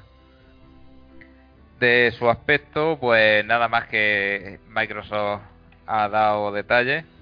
Ya presentó a finales del año pasado en los Geoff Awards esto el aspecto de su máquina han buscado que sea una máquina que no se sobrecaliente, que no le pase como pasaba con la 360 y en menor medida con la One, De hecho, la One X ya lleva su refrigeración interna para que esto no ocurra. Y esta Series X, que es como se va a llamar, creo que no he dicho los nombres, ¿verdad? Equipo Series X y PlayStation 5. Eh, al final Series X el nombre de la consola o es el nombre de la serie de la consola y va a haber luego más de modelo? Eso lo discutimos ahora porque también da para debatir. vale, el aspecto que dio, como he dicho, estaba pensado para que no se caliente y por tanto, digamos que como el aire caliente va para arriba, pues las rejillas las lleva arriba. nada, a ver, para que no se caliente han hecho un frigorífico. Sí, han hecho un frigorífico y pueden meter la cerveza y todo. Está, muy bien pensado. Había muchas ranuras, algunas de ellas ya hemos visto para qué son. Tiene unas para expandir la memoria interna con tarjeta SSD de hasta un tera de capacidad. Luego imagino que saldrán modelos superiores, pero de momento han dicho que un tera. Y veremos el precio que tiene. Eso no lo sabemos todavía, pero pinta bastante bien. Sony ha dicho que utilizará también una tarjeta que será propietaria de Sony, lo cual me parece una cagada porque venimos de PlayStation Vita y aquellas cámaras de fotos con las memory stick. Pero bueno, veremos cómo sale la cosa. Una tarjeta de 825 gigas. Es un número un poco extraño. No sé qué pensaréis vosotros. No, sé, no había visto ninguna noticia de eso. Sí. Anunciaron como eso, como tarjeta de, como memory cards, pero para PlayStation. O sea, para mm. PlayStation. Es más raro. Bueno, si tendrás tu disco duro, o sea, que, que mata. La memoria card también cuando tenía, pues. Sí, pero es que pero ahora.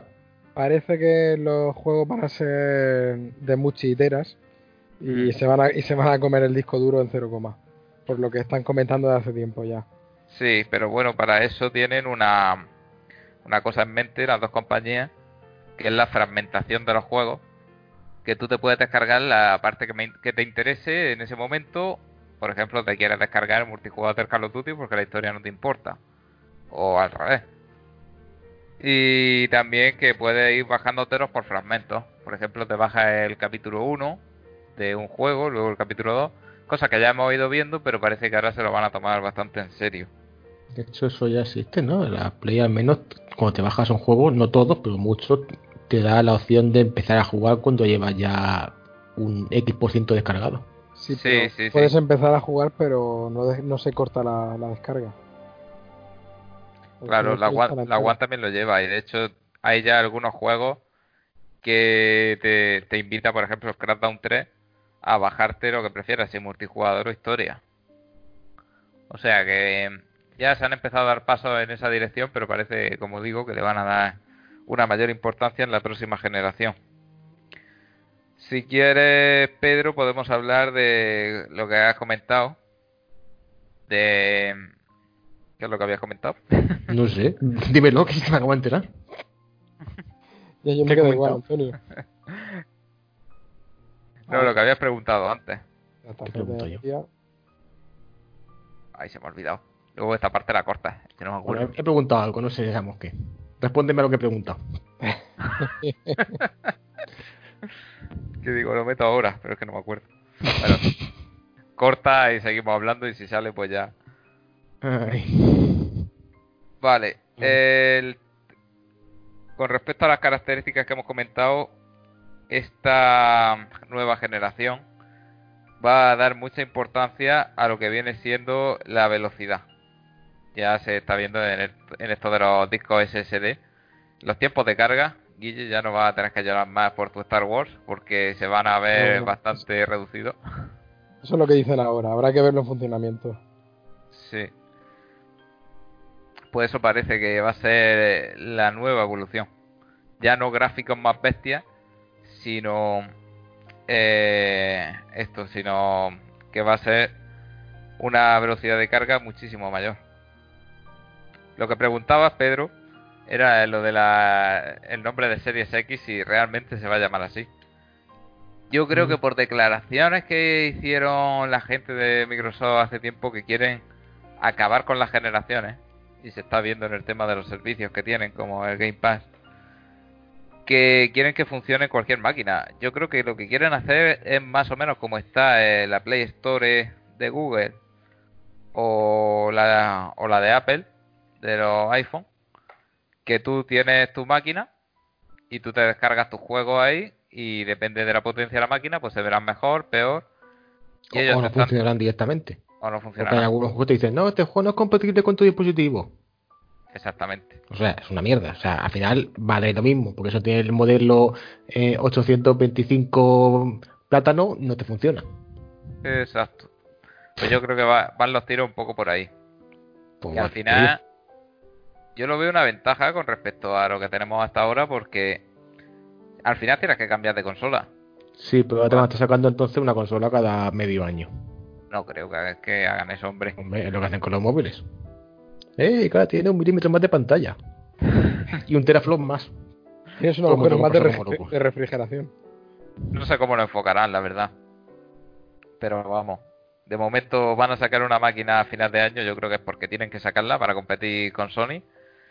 Y a partir de ahí, pues iremos viendo diferentes modelos y cada cual que, que compre, el que más se adapte a su bolsillo o a sus ganas de tener la última tecnología.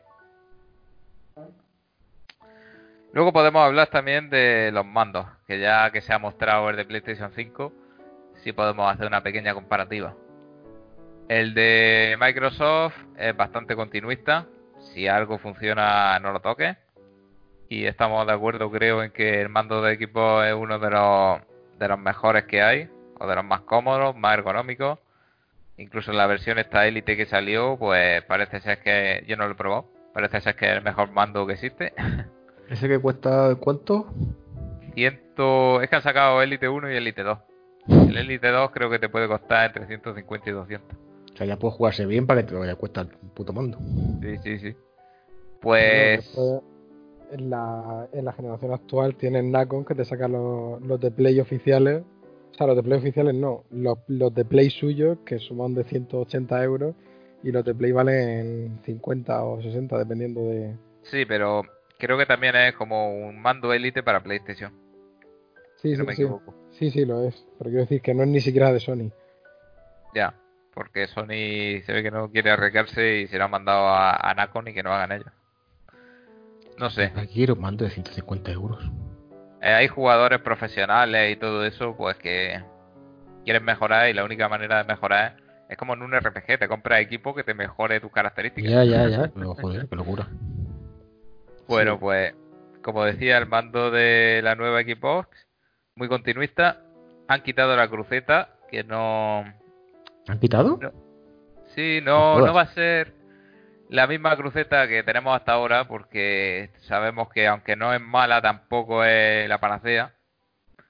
Y van a meter la cruceta que había en el mando Elite. Ah, vale, pero van a meter cruceta. Pensaba que le han quitado del sí, todo. va a tener cruceta, pero, sí, pero no va a ser una cruz. cruz, sino No que va a ser. ¿Qué? esa especie de, de polígono raro. Que parece ser que es bastante mejor, no lo sé. Como digo, no lo he probado. Mm, Y luego que le han metido el demandado botón share o share para compartir directamente, como tenía PlayStation 4.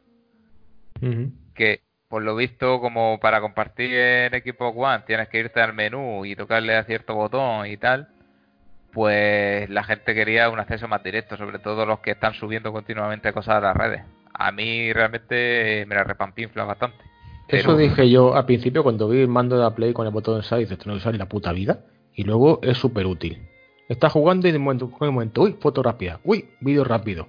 O sea, yo dije no hay que usarlo y lo uso un puñado de veces, tanto en la Play como en la Switch. Yo lo he Sí, no, sí, yo, tam- yo también lo he hecho. veces. Yo lo he utilizado cuatro veces contadas. Por ejemplo, Carmen, que hoy no está aquí, eh, es la- yo creo que la- tiene que tener el botón de. Igual que nosotros tenemos el teclado en la E, en la letra que más brillo tiene, yo creo que Ujú. ella tiene más brillo en el SARE, seguro. Pero. Pero vamos, Pero cambio se compra tarjeta de memoria no para meter juegos, para meter fotos. sí. O sea, más de verdad.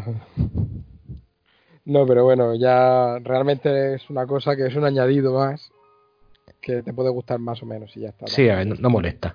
Sí, Vale, que a lo exactamente. mejor molestaba un poco que al principio te ves y te dices, me han quitado el botón select para meter un botón sare. Pero luego el botón select, digamos que lo simula con el panel táctil ese Sí, que tiene la Play ahí en medio.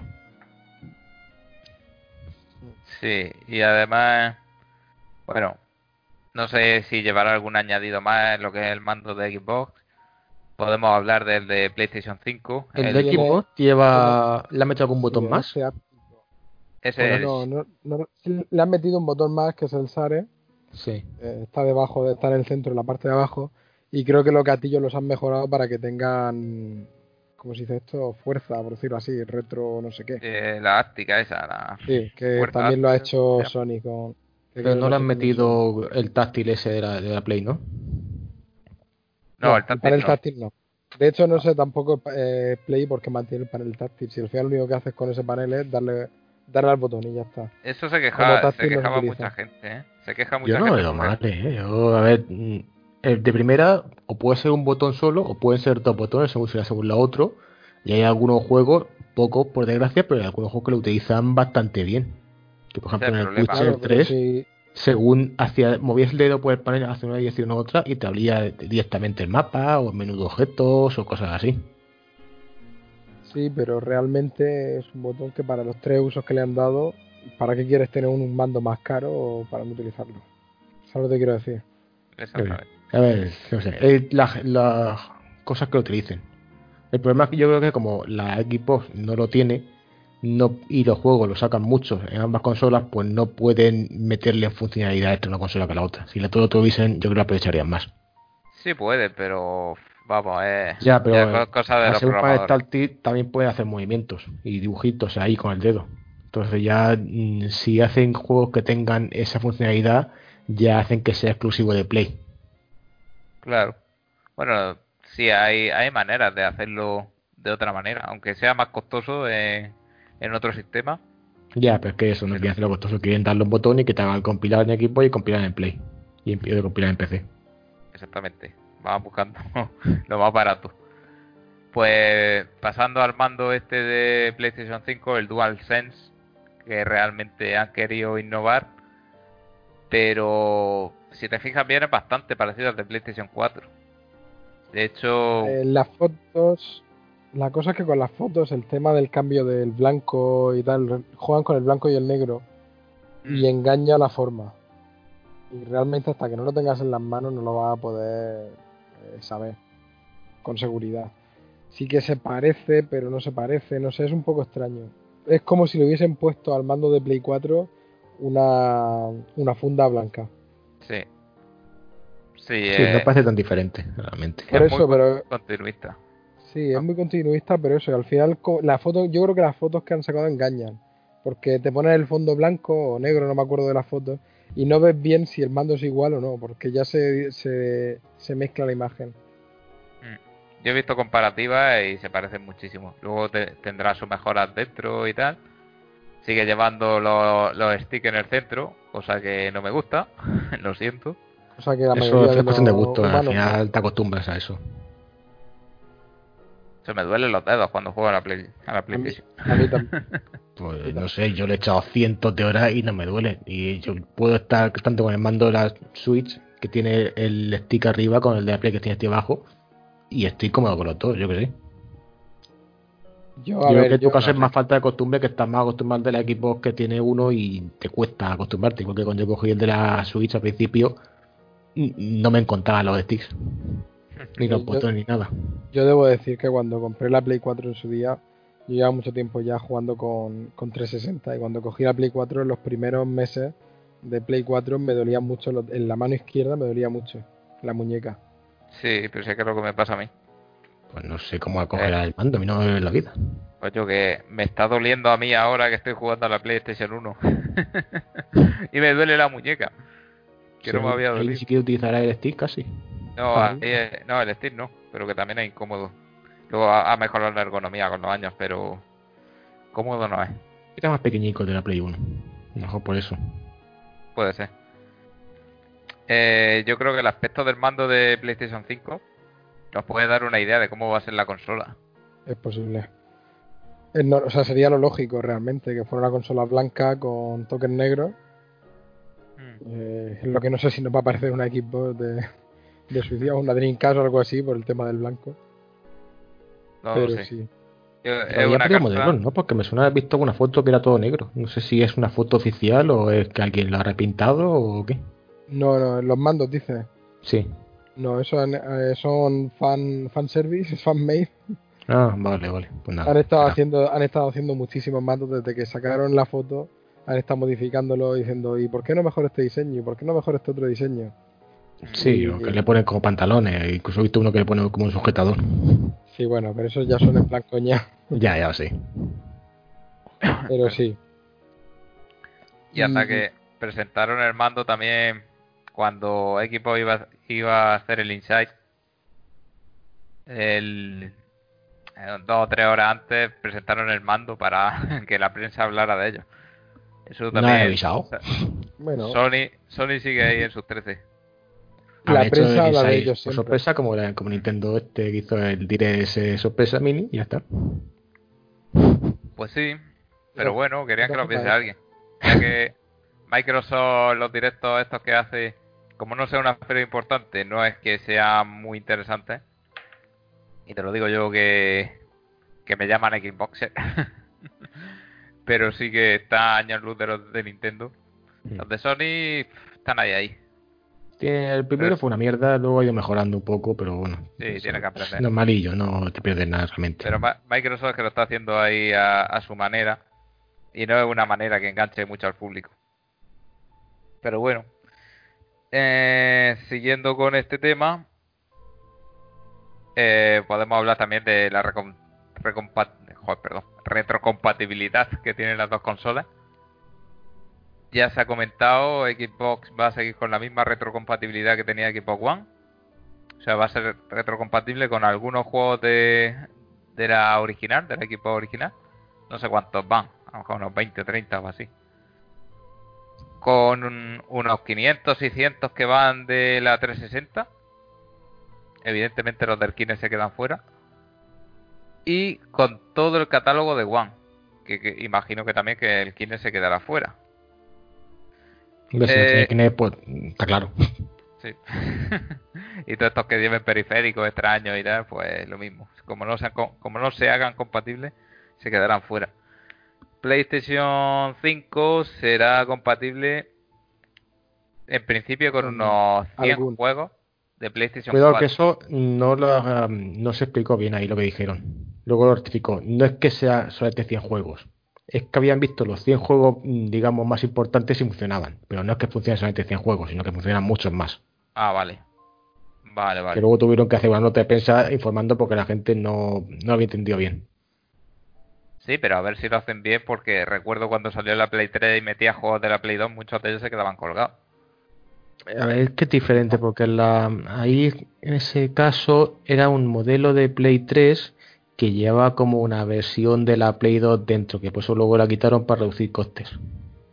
Y en Sí. equipos también ocurre. Sí, sí. Con equipos quitar. lo que pasa es que, al menos la, la One, lo que hacía simulaba la, la 360, si no recuerdo mal, ¿no? Y yo creo que la Play software. 5 va a simular también la Play 4, porque la arquitectura será similar. El problema es que como la Play 3 tiene arquitectura que no la entiende ni el que la hizo, pues entonces no pueden tener compatibilidad con esa. Que fue el que la hizo. No sé, se- eh, tiene muy mala fama la, la, la estructura de la Play 3. Sí, era muy potente, pero muy difícil de programar. Ya, y por eso no, no pueden hacer la retrocompatibilidad a menos que hagan integrada una máquina dentro, lo cual sube mucho los costes. Hombre, estas sí parece que van a ser más sencillas.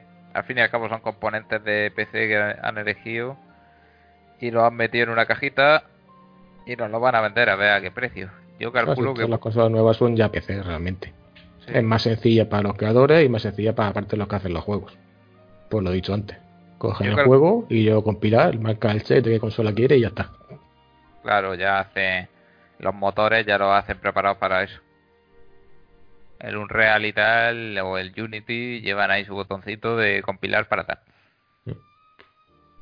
Pues, ¿qué precio cre- creéis que, que van a tener? De 400 no creo que baje. Yo no creo que bajen de 500, sinceramente. Yo, Yo de creo- hecho, eso soy siendo optimista, pero vamos, que es posible que también se vayan a 500, sí.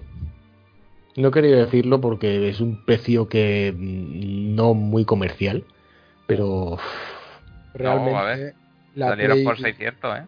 Claro, la Play 4 yo la compré, me acuerdo que la compré con días sin IVA de estos que bajaba de precio un montón y, y al final creo que me gasté 440 euros o algo así. ¿Cuánto valían de salida? Pues 600. ¿600? Sí. Sí, pensaba que valían 500 o así. No, no, 600. La Play 3, 600. Y la Play... No, la Play 4 eran 500. Pues eso decía yo, y suena más eso. 600 la One porque llevaba el Kine. No. Me, me suena que era eso. Pues eso que hacerlo más de 500 Yo creo que sí. es muy arriesgado. Correcto. Yo pienso... todo Pienso en 500 también. Yo creo que van a ser 500 y de hecho, si no lo ponen, lo van a sacar antes de, las navidades seguramente, van a hacer todo lo posible por tenerlo antes de navidades. Eh, lo digo por el tema del virus, que se comenta de que puede- se puede retrasar la producción, etcétera.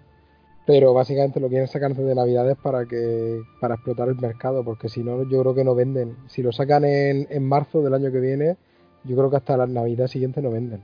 Suficiente. Mm, Sí. eh, Muchas consolas han salido en marzo, pero ahora mismo yo creo que tienen que estar las dos preparadas para esta Navidad. Que Sí, yo creo que hasta tendrán conversaciones entre ellos para que, que el otro no se vaya, o sea, que no, que no salga antes. No sé, no sé, ya veremos. Pero eso, yo que sé, consola que ha salido en marzo, la Switch, sí. Pero la Switch costaba 300, no costaba 500. Mm. Y la Switch ya sabemos que Nintendo va a su bola, se la pela la generación y se la pela todo. Claro. Pero por eso digo que realmente, pero si sacas una consola de 500 euros a mitad de año, que no viene ninguna fiesta de esta así extraña, bueno, extraña, es decir, que no viene ninguna fiesta masiva, de compra masiva, eh, habrá mucha gente que se quede sin consola hasta final de año. Que la 500, fecha, eso es Black Friday, Navidad y demás. Es la fecha ideal Claro. para sacar ese tipo de cosas. 500 van a perder dinero, ¿eh? Los componentes que llevan las máquinas valen mucho más de 500. Aún ya, pero al principio tienen que hacerlo siempre así. Claro. Que o pierden al principio para poner la consola en el mercado o que no pueden sacar una consola de 1000 euros. Los móviles sí los sacan a 1000 euros y la gente se los compra, pero con las consolas hay otro, otra manera de verlo, me parece a mí. A menos que ahora Microsoft quiera hacer como los móviles y sacar también las consolas de 1000 euros.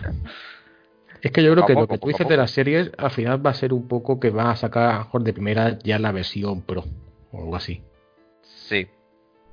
Sí, más adelante una más después, a lo mejor sacan la serie. casi de primera, en plan ya sale ahora y en marzo sale la, la Pro por 700 euros. Claro. No, no, yo, lo Y en al revés. siguiente Navidad Al sale la, la X Pro. Yo creo que- al revés. que Yo creo que esta es, la, esta es la Pro, esta es la Pro y después sacarán una S o algo así igual que hicieron con la One S o lo que sea. claro, venderán todo lo que puedan esta Navidad y después anunciarán el modelo más económico. Una, una más Para- económica para gente que no la compre a ese precio. Y PlayStation 5 no estará preparada para sacar un modelo económico en ese momento. Yo creo que van a ir las cosas por ahí, pero vamos, es jugar ser Nostradamus. y hablando de jugar, pues podemos ir a, a la, a la parte que más nos interesa, los juegos. De momento, eh, Microsoft ha dicho que va a estar compartiendo generación con Xbox One, que los juegos pues tendrán su parte de mejora en la nueva consola. Mientras que Sony ya ha dicho que va a tener exclusivos desde el primer día. Esto es un- una cosa que ha creado un poco de controversia en los medios y en los usuarios. Unos opinan que una cosa está bien, otros que la otra. ¿Qué opináis vosotros? Hombre, Bueno. yo que si me compras una consola nueva sería para jugar juegos que no puedo jugar a la consola vieja. Si no sigo con la consola vieja, ¿qué quieres que te diga? Yo, ¿Tú. Guille, qué, qué te parece? Yo pienso igual. Si Xbox, por ejemplo, en el caso de Xbox que van a, ser, van a sacar los juegos en las dos plataformas, eh, a mí no me compensa comprarme de entrada una consola eh, nueva para jugar ahora mismo. Eh, lo mejor, además, eh, lo más sensato normalmente suele ser esperar a que hagan revisiones de las consolas. Uno, por bajada de precios y dos, por posibles problemas de, de fabricación. Yo creo que hay que verlo desde dos puntos de vista. Por una parte, los que ya tenemos la Xbox One, si en este momento Microsoft dejase de sacar juegos, cortase el grifo, hombre, pues hay mucha gente que se ha comprado la X hace poco, ha hecho la doble inversión y se sentiría un poco traicionada. Pero vamos a ver, eh, no van a dejar de sacar juegos porque decir la consola nueva. Normalmente las consolas, cuando sale la siguiente, se pasan un año o casi dos sacando juegos aún. Sí, O sea, sí. eso no, no van a cerrar el grifo.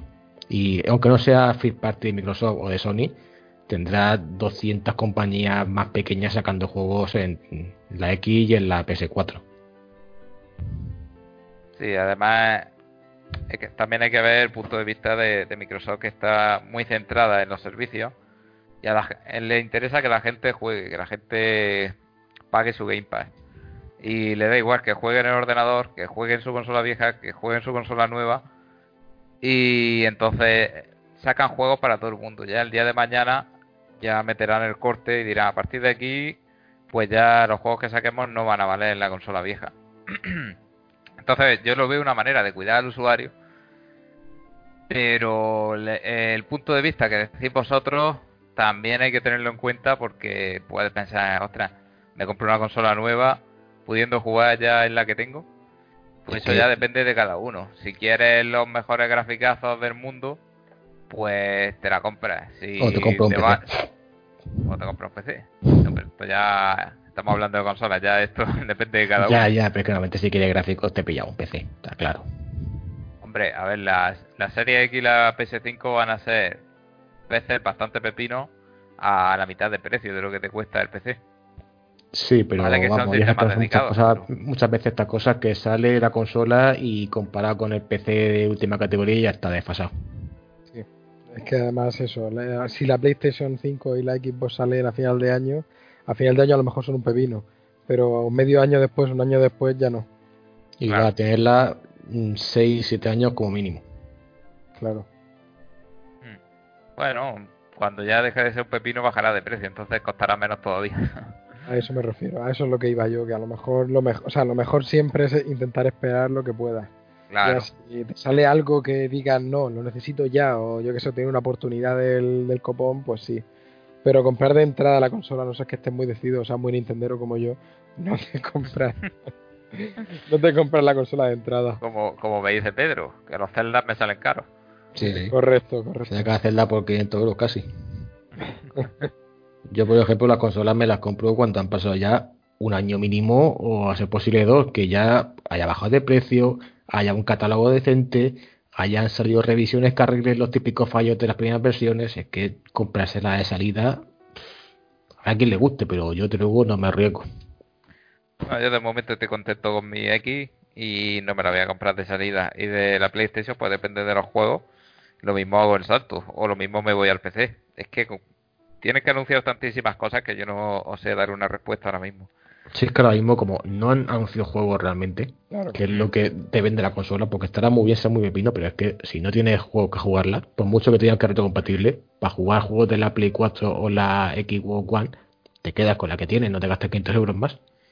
Que vale que Claro. el que te vaya a comprar una consola nueva que no tenga la actual, pues ya se pilla la nueva y puede jugar los juegos nuevos y los juegos viejos. Pero el que no, ahora mismo, hasta que no empiece a anunciar cosas, Hablando de anuncios, tenemos unos cuantos anuncios. Al menos por parte de Microsoft ya se anunció el Senua Sacrifice 2 o Hellblade 2. Senua's- bueno, no sé cómo se llama, el Hellblade 2.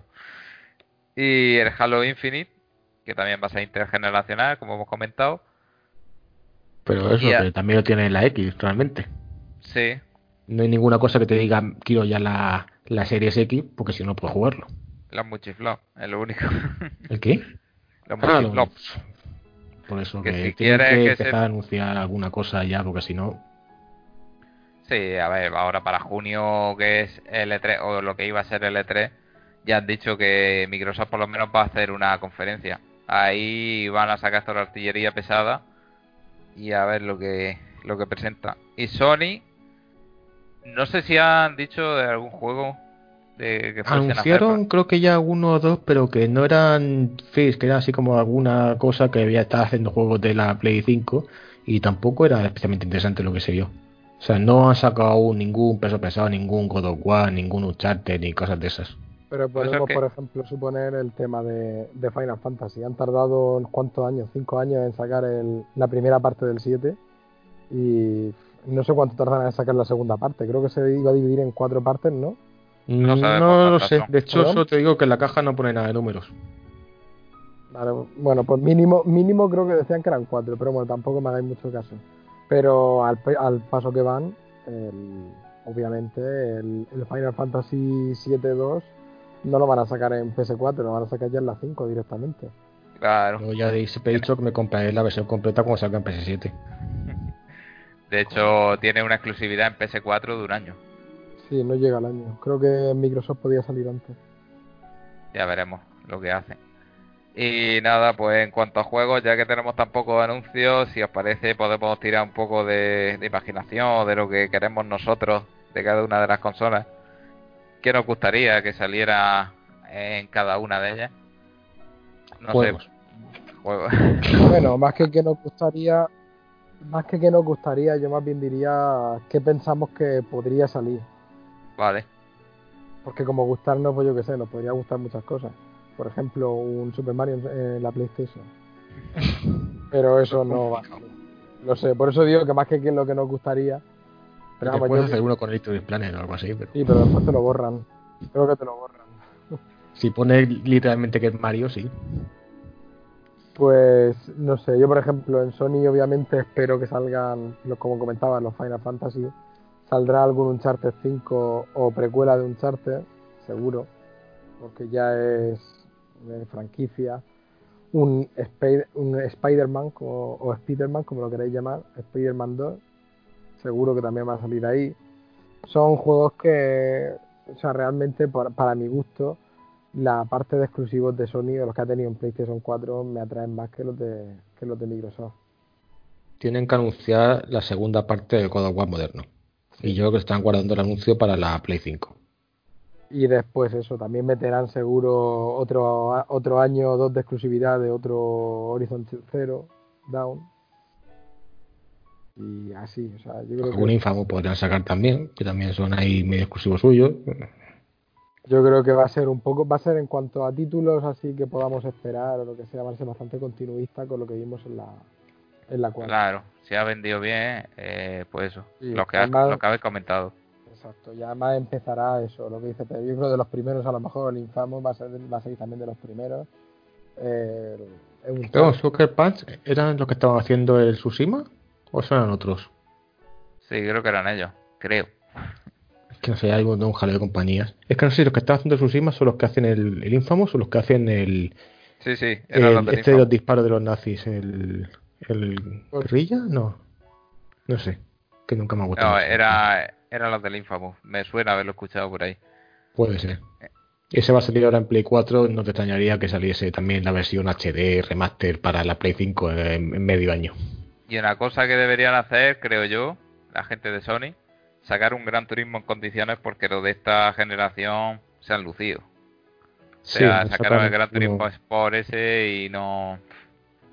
No ha gustado demasiado. Ha habido gente que sí, pero a los muy, muy aficionados. Creo que deberían sacarlo al principio de generación y poner ahí un juego como servicio o algo, o algo así. Yo me gustaría de Sony que recuperase franquicias clásicas, que tiene por ahí un montón. No sé, el Medieval que ahora han hecho el remake y que probablemente hagan el remake del segundo, si es que este primero vendió bien, que hagan nuevo Medieval. Eso me gustaría verlo. Otro que me gustaría, una franquicia que recuperasen, que también es de Sony, no hay otra que Alundra, de la que hemos hablado al principio. Estaría muy chulo que hiciesen un- una especie de Breath of the Wild con los personajes de Alundra o con lo que se le ocurra. Vamos, resucitar la franquicia por todo lo alto. No Otra sé, tam- ahora mismo no veo yo la Sony actual haciendo ese tipo de cosas. No, no, Sony actual no. ahora mismo está menos oriental. Tira más No. por las cosas más occidentales. Claro, lo que vende. Si una cosa que tiene Sony es que cualquier juego que cojan, aunque sea una mierda pinchar un palo, le meten una cantidad de perras de marketing que lo convierte en un superventa. Eso es envidiable. Eso no lo hace, lo hace Nintendo porque es conocida, porque claro, el Mario vende. Pero a Microsoft está años luz de Sony en ese sentido. Porque es lo que has comentado antes, Guille, de que te atraen más los de Sony, porque también se les da muchísimo más bombo. Pero en, en la consola de Microsoft hay algunos que también son buenos. Sí, sí, no, por supuesto. Pero Microsoft también se centra mucho en, los FPS, en los juegos también de tiros y demás. Es muy, muy mercado americano. Muy centrado en el americano. Entonces a mí el mercado americano eh, para un rato me vale. Pero no para estar centrado en él. ¿Sabes lo que quiero decir? Entonces son cosas que... Por eso digo el tema de, del catálogo. A mí el catálogo me gusta más el de Sony porque tiene más variedad en cuanto a eso. Tiene... O que el tipo de, de exclusivos son más de mi estilo. Estoy de acuerdo, sí. En cuanto a lo de japonés, tiene unas cuantas sagas japonesas. Empezó con Blue Dragon, con los Odyssey. Las tiene muertas de risa. El Phil Spencer hace unas unos cuantos viajes a Japón. Es raro el año que no va y siempre se trae algo en el bolsillo. A ver si ha comprado algo en estudio. Mucho lo que trae son los de Namco Bandai. Que vale, están bien, pero no sean los típicos de anime famoso, Dragon Ball y yo que sé, el típico de. Hmm. Eh, no sé ahora mismo que lo que ha sacado. Los de Namco Bandai sí, sí lo saca todo en equipo, pero el resto de compañías es que no sabe nada japonés. Sí, sale los Final Fantasy, o sea, con Square Enix y hacen algunos. bastante buenos tratos. No, están, van a salir casi todos en el Game Pass este año. Sí, pero los Final Fantasy que digamos que son los más mm, occidentales. Pero los Dragon Quest, por ejemplo, que también son de Square Enix, no los ven en equipos. Ya. Están los Final Fantasy Kingdom Hearts, etcétera. Pero bueno, hablemos de la nueva compañía, o sea, de las nuevas consolas, perdón que como Microsoft ha comprado un montón de estudios, tiene muchísimas más sagas y una cosa que tiene es que en el Game Pass eh, tienen cabida los juegos AA. Que esto es una cosa, no sé si os habéis fijado. Que... ¿Alguna mierda se han inventado nueva? ¿Mm? No, no, no. ¿Alguna mierda que se han inventado nueva? Ahora no, nombre nuevo. No, no, no. O sea, los juegos estos que no son de altísimo presupuesto, porque lo que comentábamos de Sony, del God of War, el Spider-Man son juegos AAA que tienen un presupuesto brutal detrás. Eh, Microsoft pues tiene Halo, los Forza o Gear of War que también tienen muchísimo presupuesto detrás, pero ahora tienen cabida eh, juegos más modestos.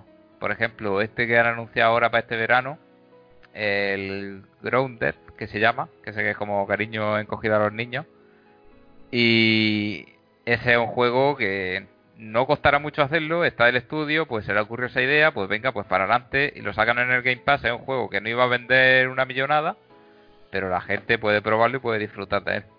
Por eso digo que yo creo que las cosas van a cambiar y aunque no aunque los exclusivos potentes no vayan a ser tan potentes, sí va a tener muchísima variedad.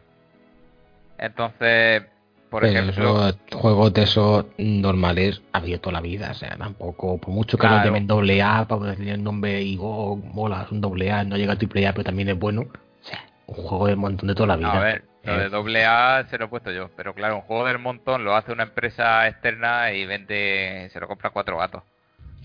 ¿Sabes? Entonces es un riesgo. Que ahora mismo están los indie y los triple A. Entonces los juegos esos del montón. Los juegos todos también están, solo que la gente no quiere verlos. Pero hasta ahora están y hay un montón.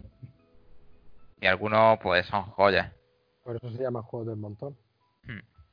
Entonces, en cuanto a juegos que me gustaría ver en la, en la serie X o sagas de, de Microsoft que me gustaría ver resucitadas, se está hablando mucho de Fable, de que puede volver. Me gustaría un Fable como el primero o como el segundo, pero con un final decente.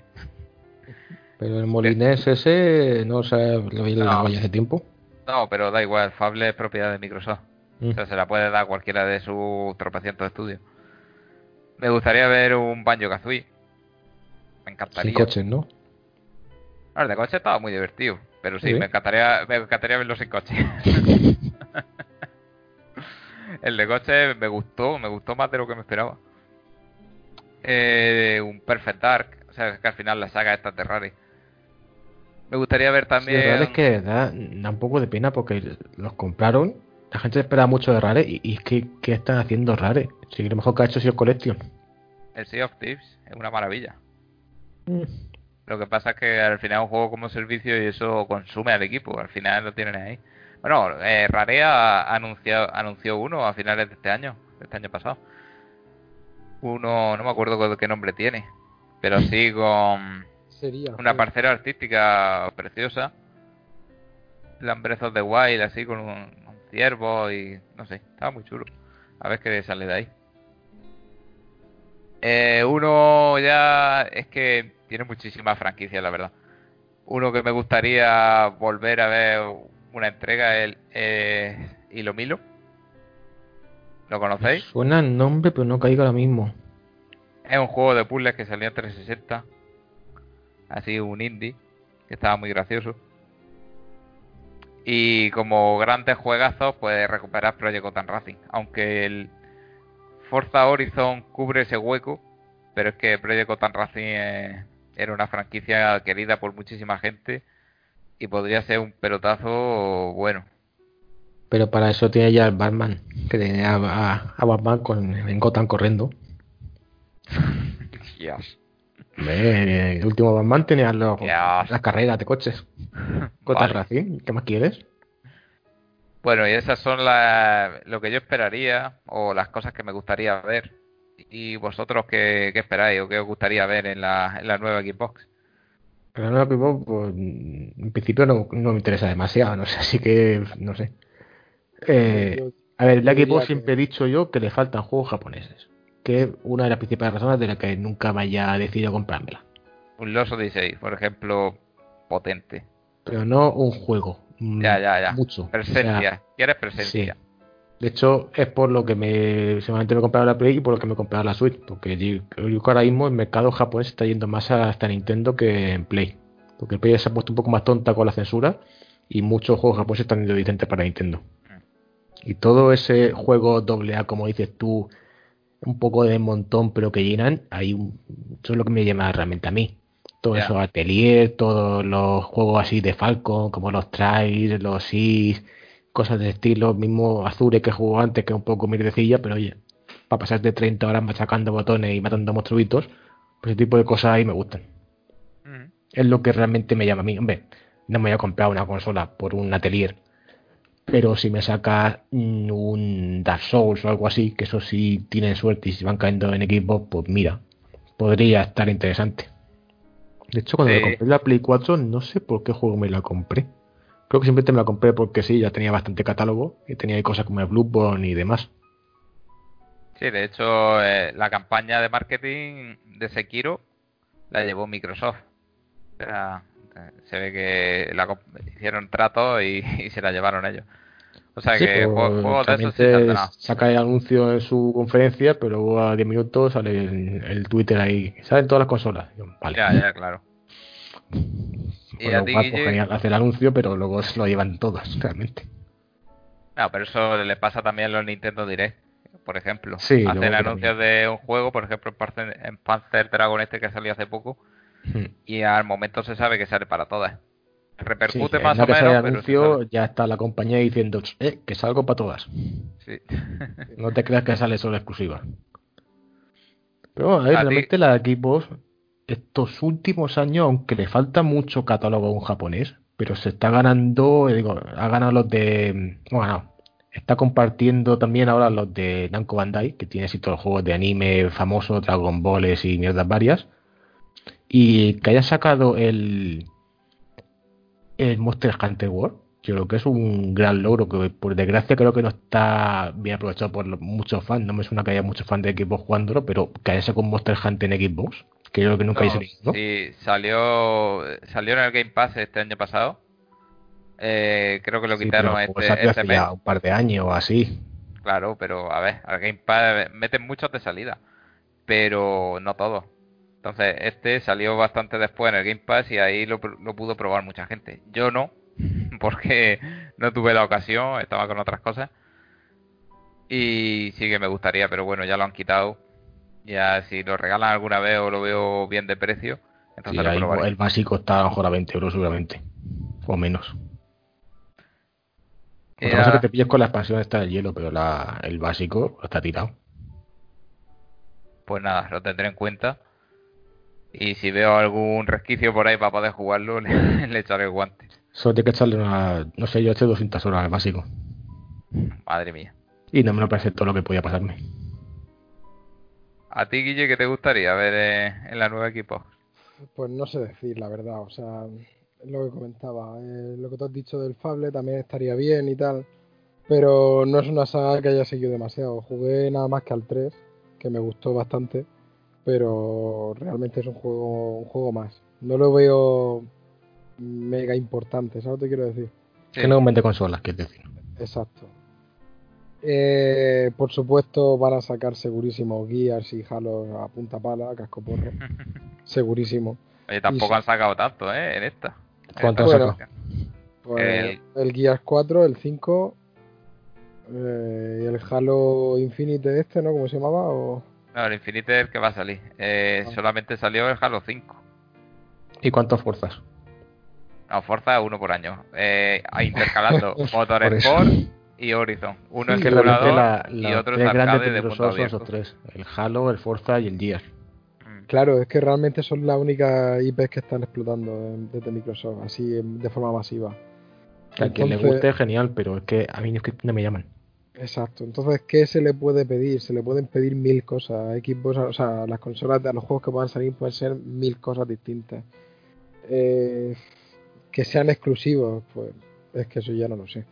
Entiendo Es que, si que no, para es que sean realmente es lo que te vende la consola. Claro, porque- pero por eso digo, pero para que Microsoft tenga exclusivos ahora, de entre todo lo que hay, tienen que ser exclusivos nuevos, tienen que ser cosas nuevas. Nuevas IPs que, que vayan sacando. Los que haya comprado los estudios esos. El Senua Claro. y cosas por el estilo. Sí, Sí, sí, o- tienen, tienen muchísimo. O sea, es que todos los de Rare, todos los de, yo qué sé. Los todos de Rare no Pero-. Pero te van claro, exactamente. Pues el GoldenEye te lo pueden sacar, por ejemplo, te pueden sacar un, un El GoldenEye. GoldenEye es- ya sacaron un remake de GoldenEye que Sí, sí, chusquero. consolas. A GoldenEye no puede. Exacto. Pero bueno, quiero decir, eh, algo así del estilo. No lo sé. A Pero volvemos a lo mismo, son tiros. Volvemos también a lo que nos está, se está centrando Microsoft, básicamente, para mí. No, a ver, los, los proyectillos estos que están sacando últimamente o que están anunciando se alejan bastante de eso. Ya veremos a ver por dónde salen. Eh, yo tengo mucho interés en ver qué hacen con The Initiative, que parece ser que quieren hacer un juego así de mundo abierto al estilo de los que va sacando Sony. O yo que sé, Obsidian y Inside, que son dos, dos estudios potentes que pueden hacer juegos de rol bastante buenos, eso sí, occidentales. Eso para Y- Carmen. Carmen, no si le sé. sacan el primero que saque el Mass Effect o el, Exacto. Dragon Age eso se lo compra. o el Tomb Raider.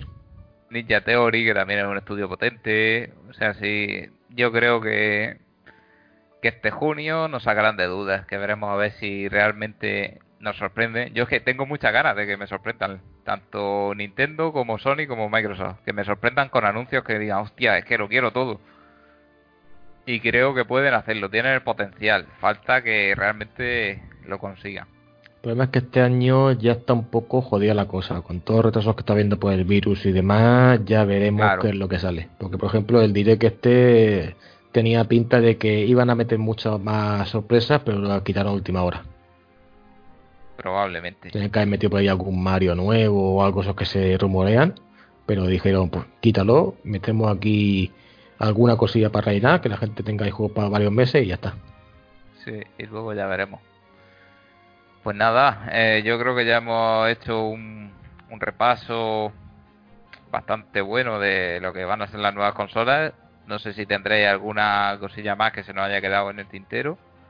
No, yo lo he dicho, yo te- hasta que no lleve un año o dos y tenga ya un catálogo decente, que para mí normalmente catálogo decente lo hacen las CIRS, no la, la FES, que tienen sus cosas moronas, pero yo no me compro una consola por un God of War, ni por un Uncharted, me lo compro porque tenga mm, X cantidad de juegos interesantes.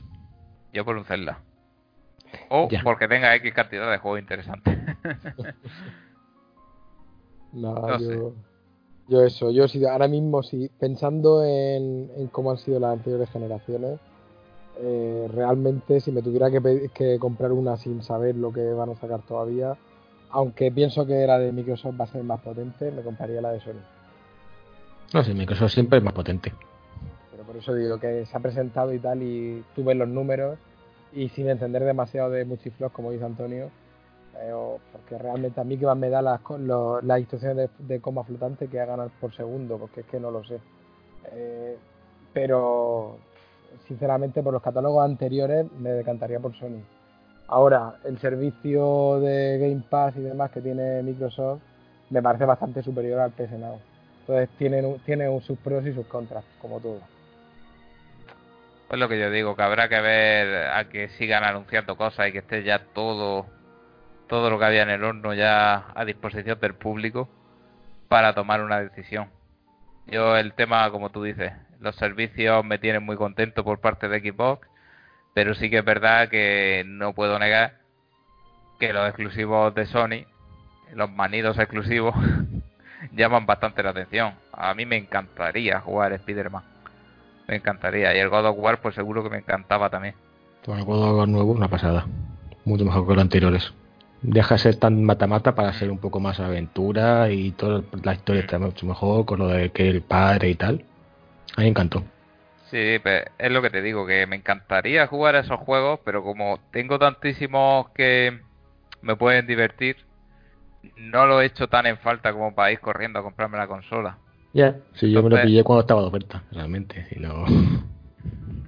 Entonces, de momento, pues voy a esperar, voy a disfrutar de mi One X, voy a disfrutar de mi Switch, voy a disfrutar de mi toda- todas otras consolas, de mi ordenador, Tu Play 3 con el persona. de mi Play 3, con el- mi persona, con, con todo. Y ya el día de mañana ya veremos lo que hago, que falta muchísimo. Pues sí. Y nada, por mi parte ya está. Si queréis decir alguna cosa más y si no, Guille, podéis ir cerrando que este, este No. ratico cortico Y se ha alargado. Vamos a ir Sí. cerrando que Pedro, Pedro mañana trabaja. Y tú también, ¿no? Y yo también. Yo no. Yo no. ¿Tú no? Qué cabrón, y por eso estaba aquí No, esto. mañana se va al bando de la huerta. Sí, sí, me voy al, al bando confinado de la huerta. De hecho, tendría que comprar morcillicas para hacerlas de la barbacoa, se me ha olvidado. A ver si mañana puedo pasar. Bueno, eh, solo quiero, solo iba a comentar una cosa que nos ha pasado Jesús antes por un grupo, Jesús Fabre. Y es una tontería, bueno, una tontería, depende de cómo se mire. Eh, y es que ha fallecido Rick May, que para quien no sepa quién es, es la voz de Pepi y de Andros en Star Fox 64. Acaba de fallecer, lo acaban de anunciar. Descansa en paz. Bueno, Quiera. Exacto, yo solo lo digo por si alguien, por si alguien que haya por ahí le interesa, una curiosidad. La verdad que es que nos ha ni lo sitúa al personaje. ¿Pepi es la rana o el conejo? Pepi es el Conejo. el conejo. ¿El del barre roll? ¿Cómo? ¿El del barre roll? Sí. ¡Tú, barra, rol! Mm, ya. Correcto, ese.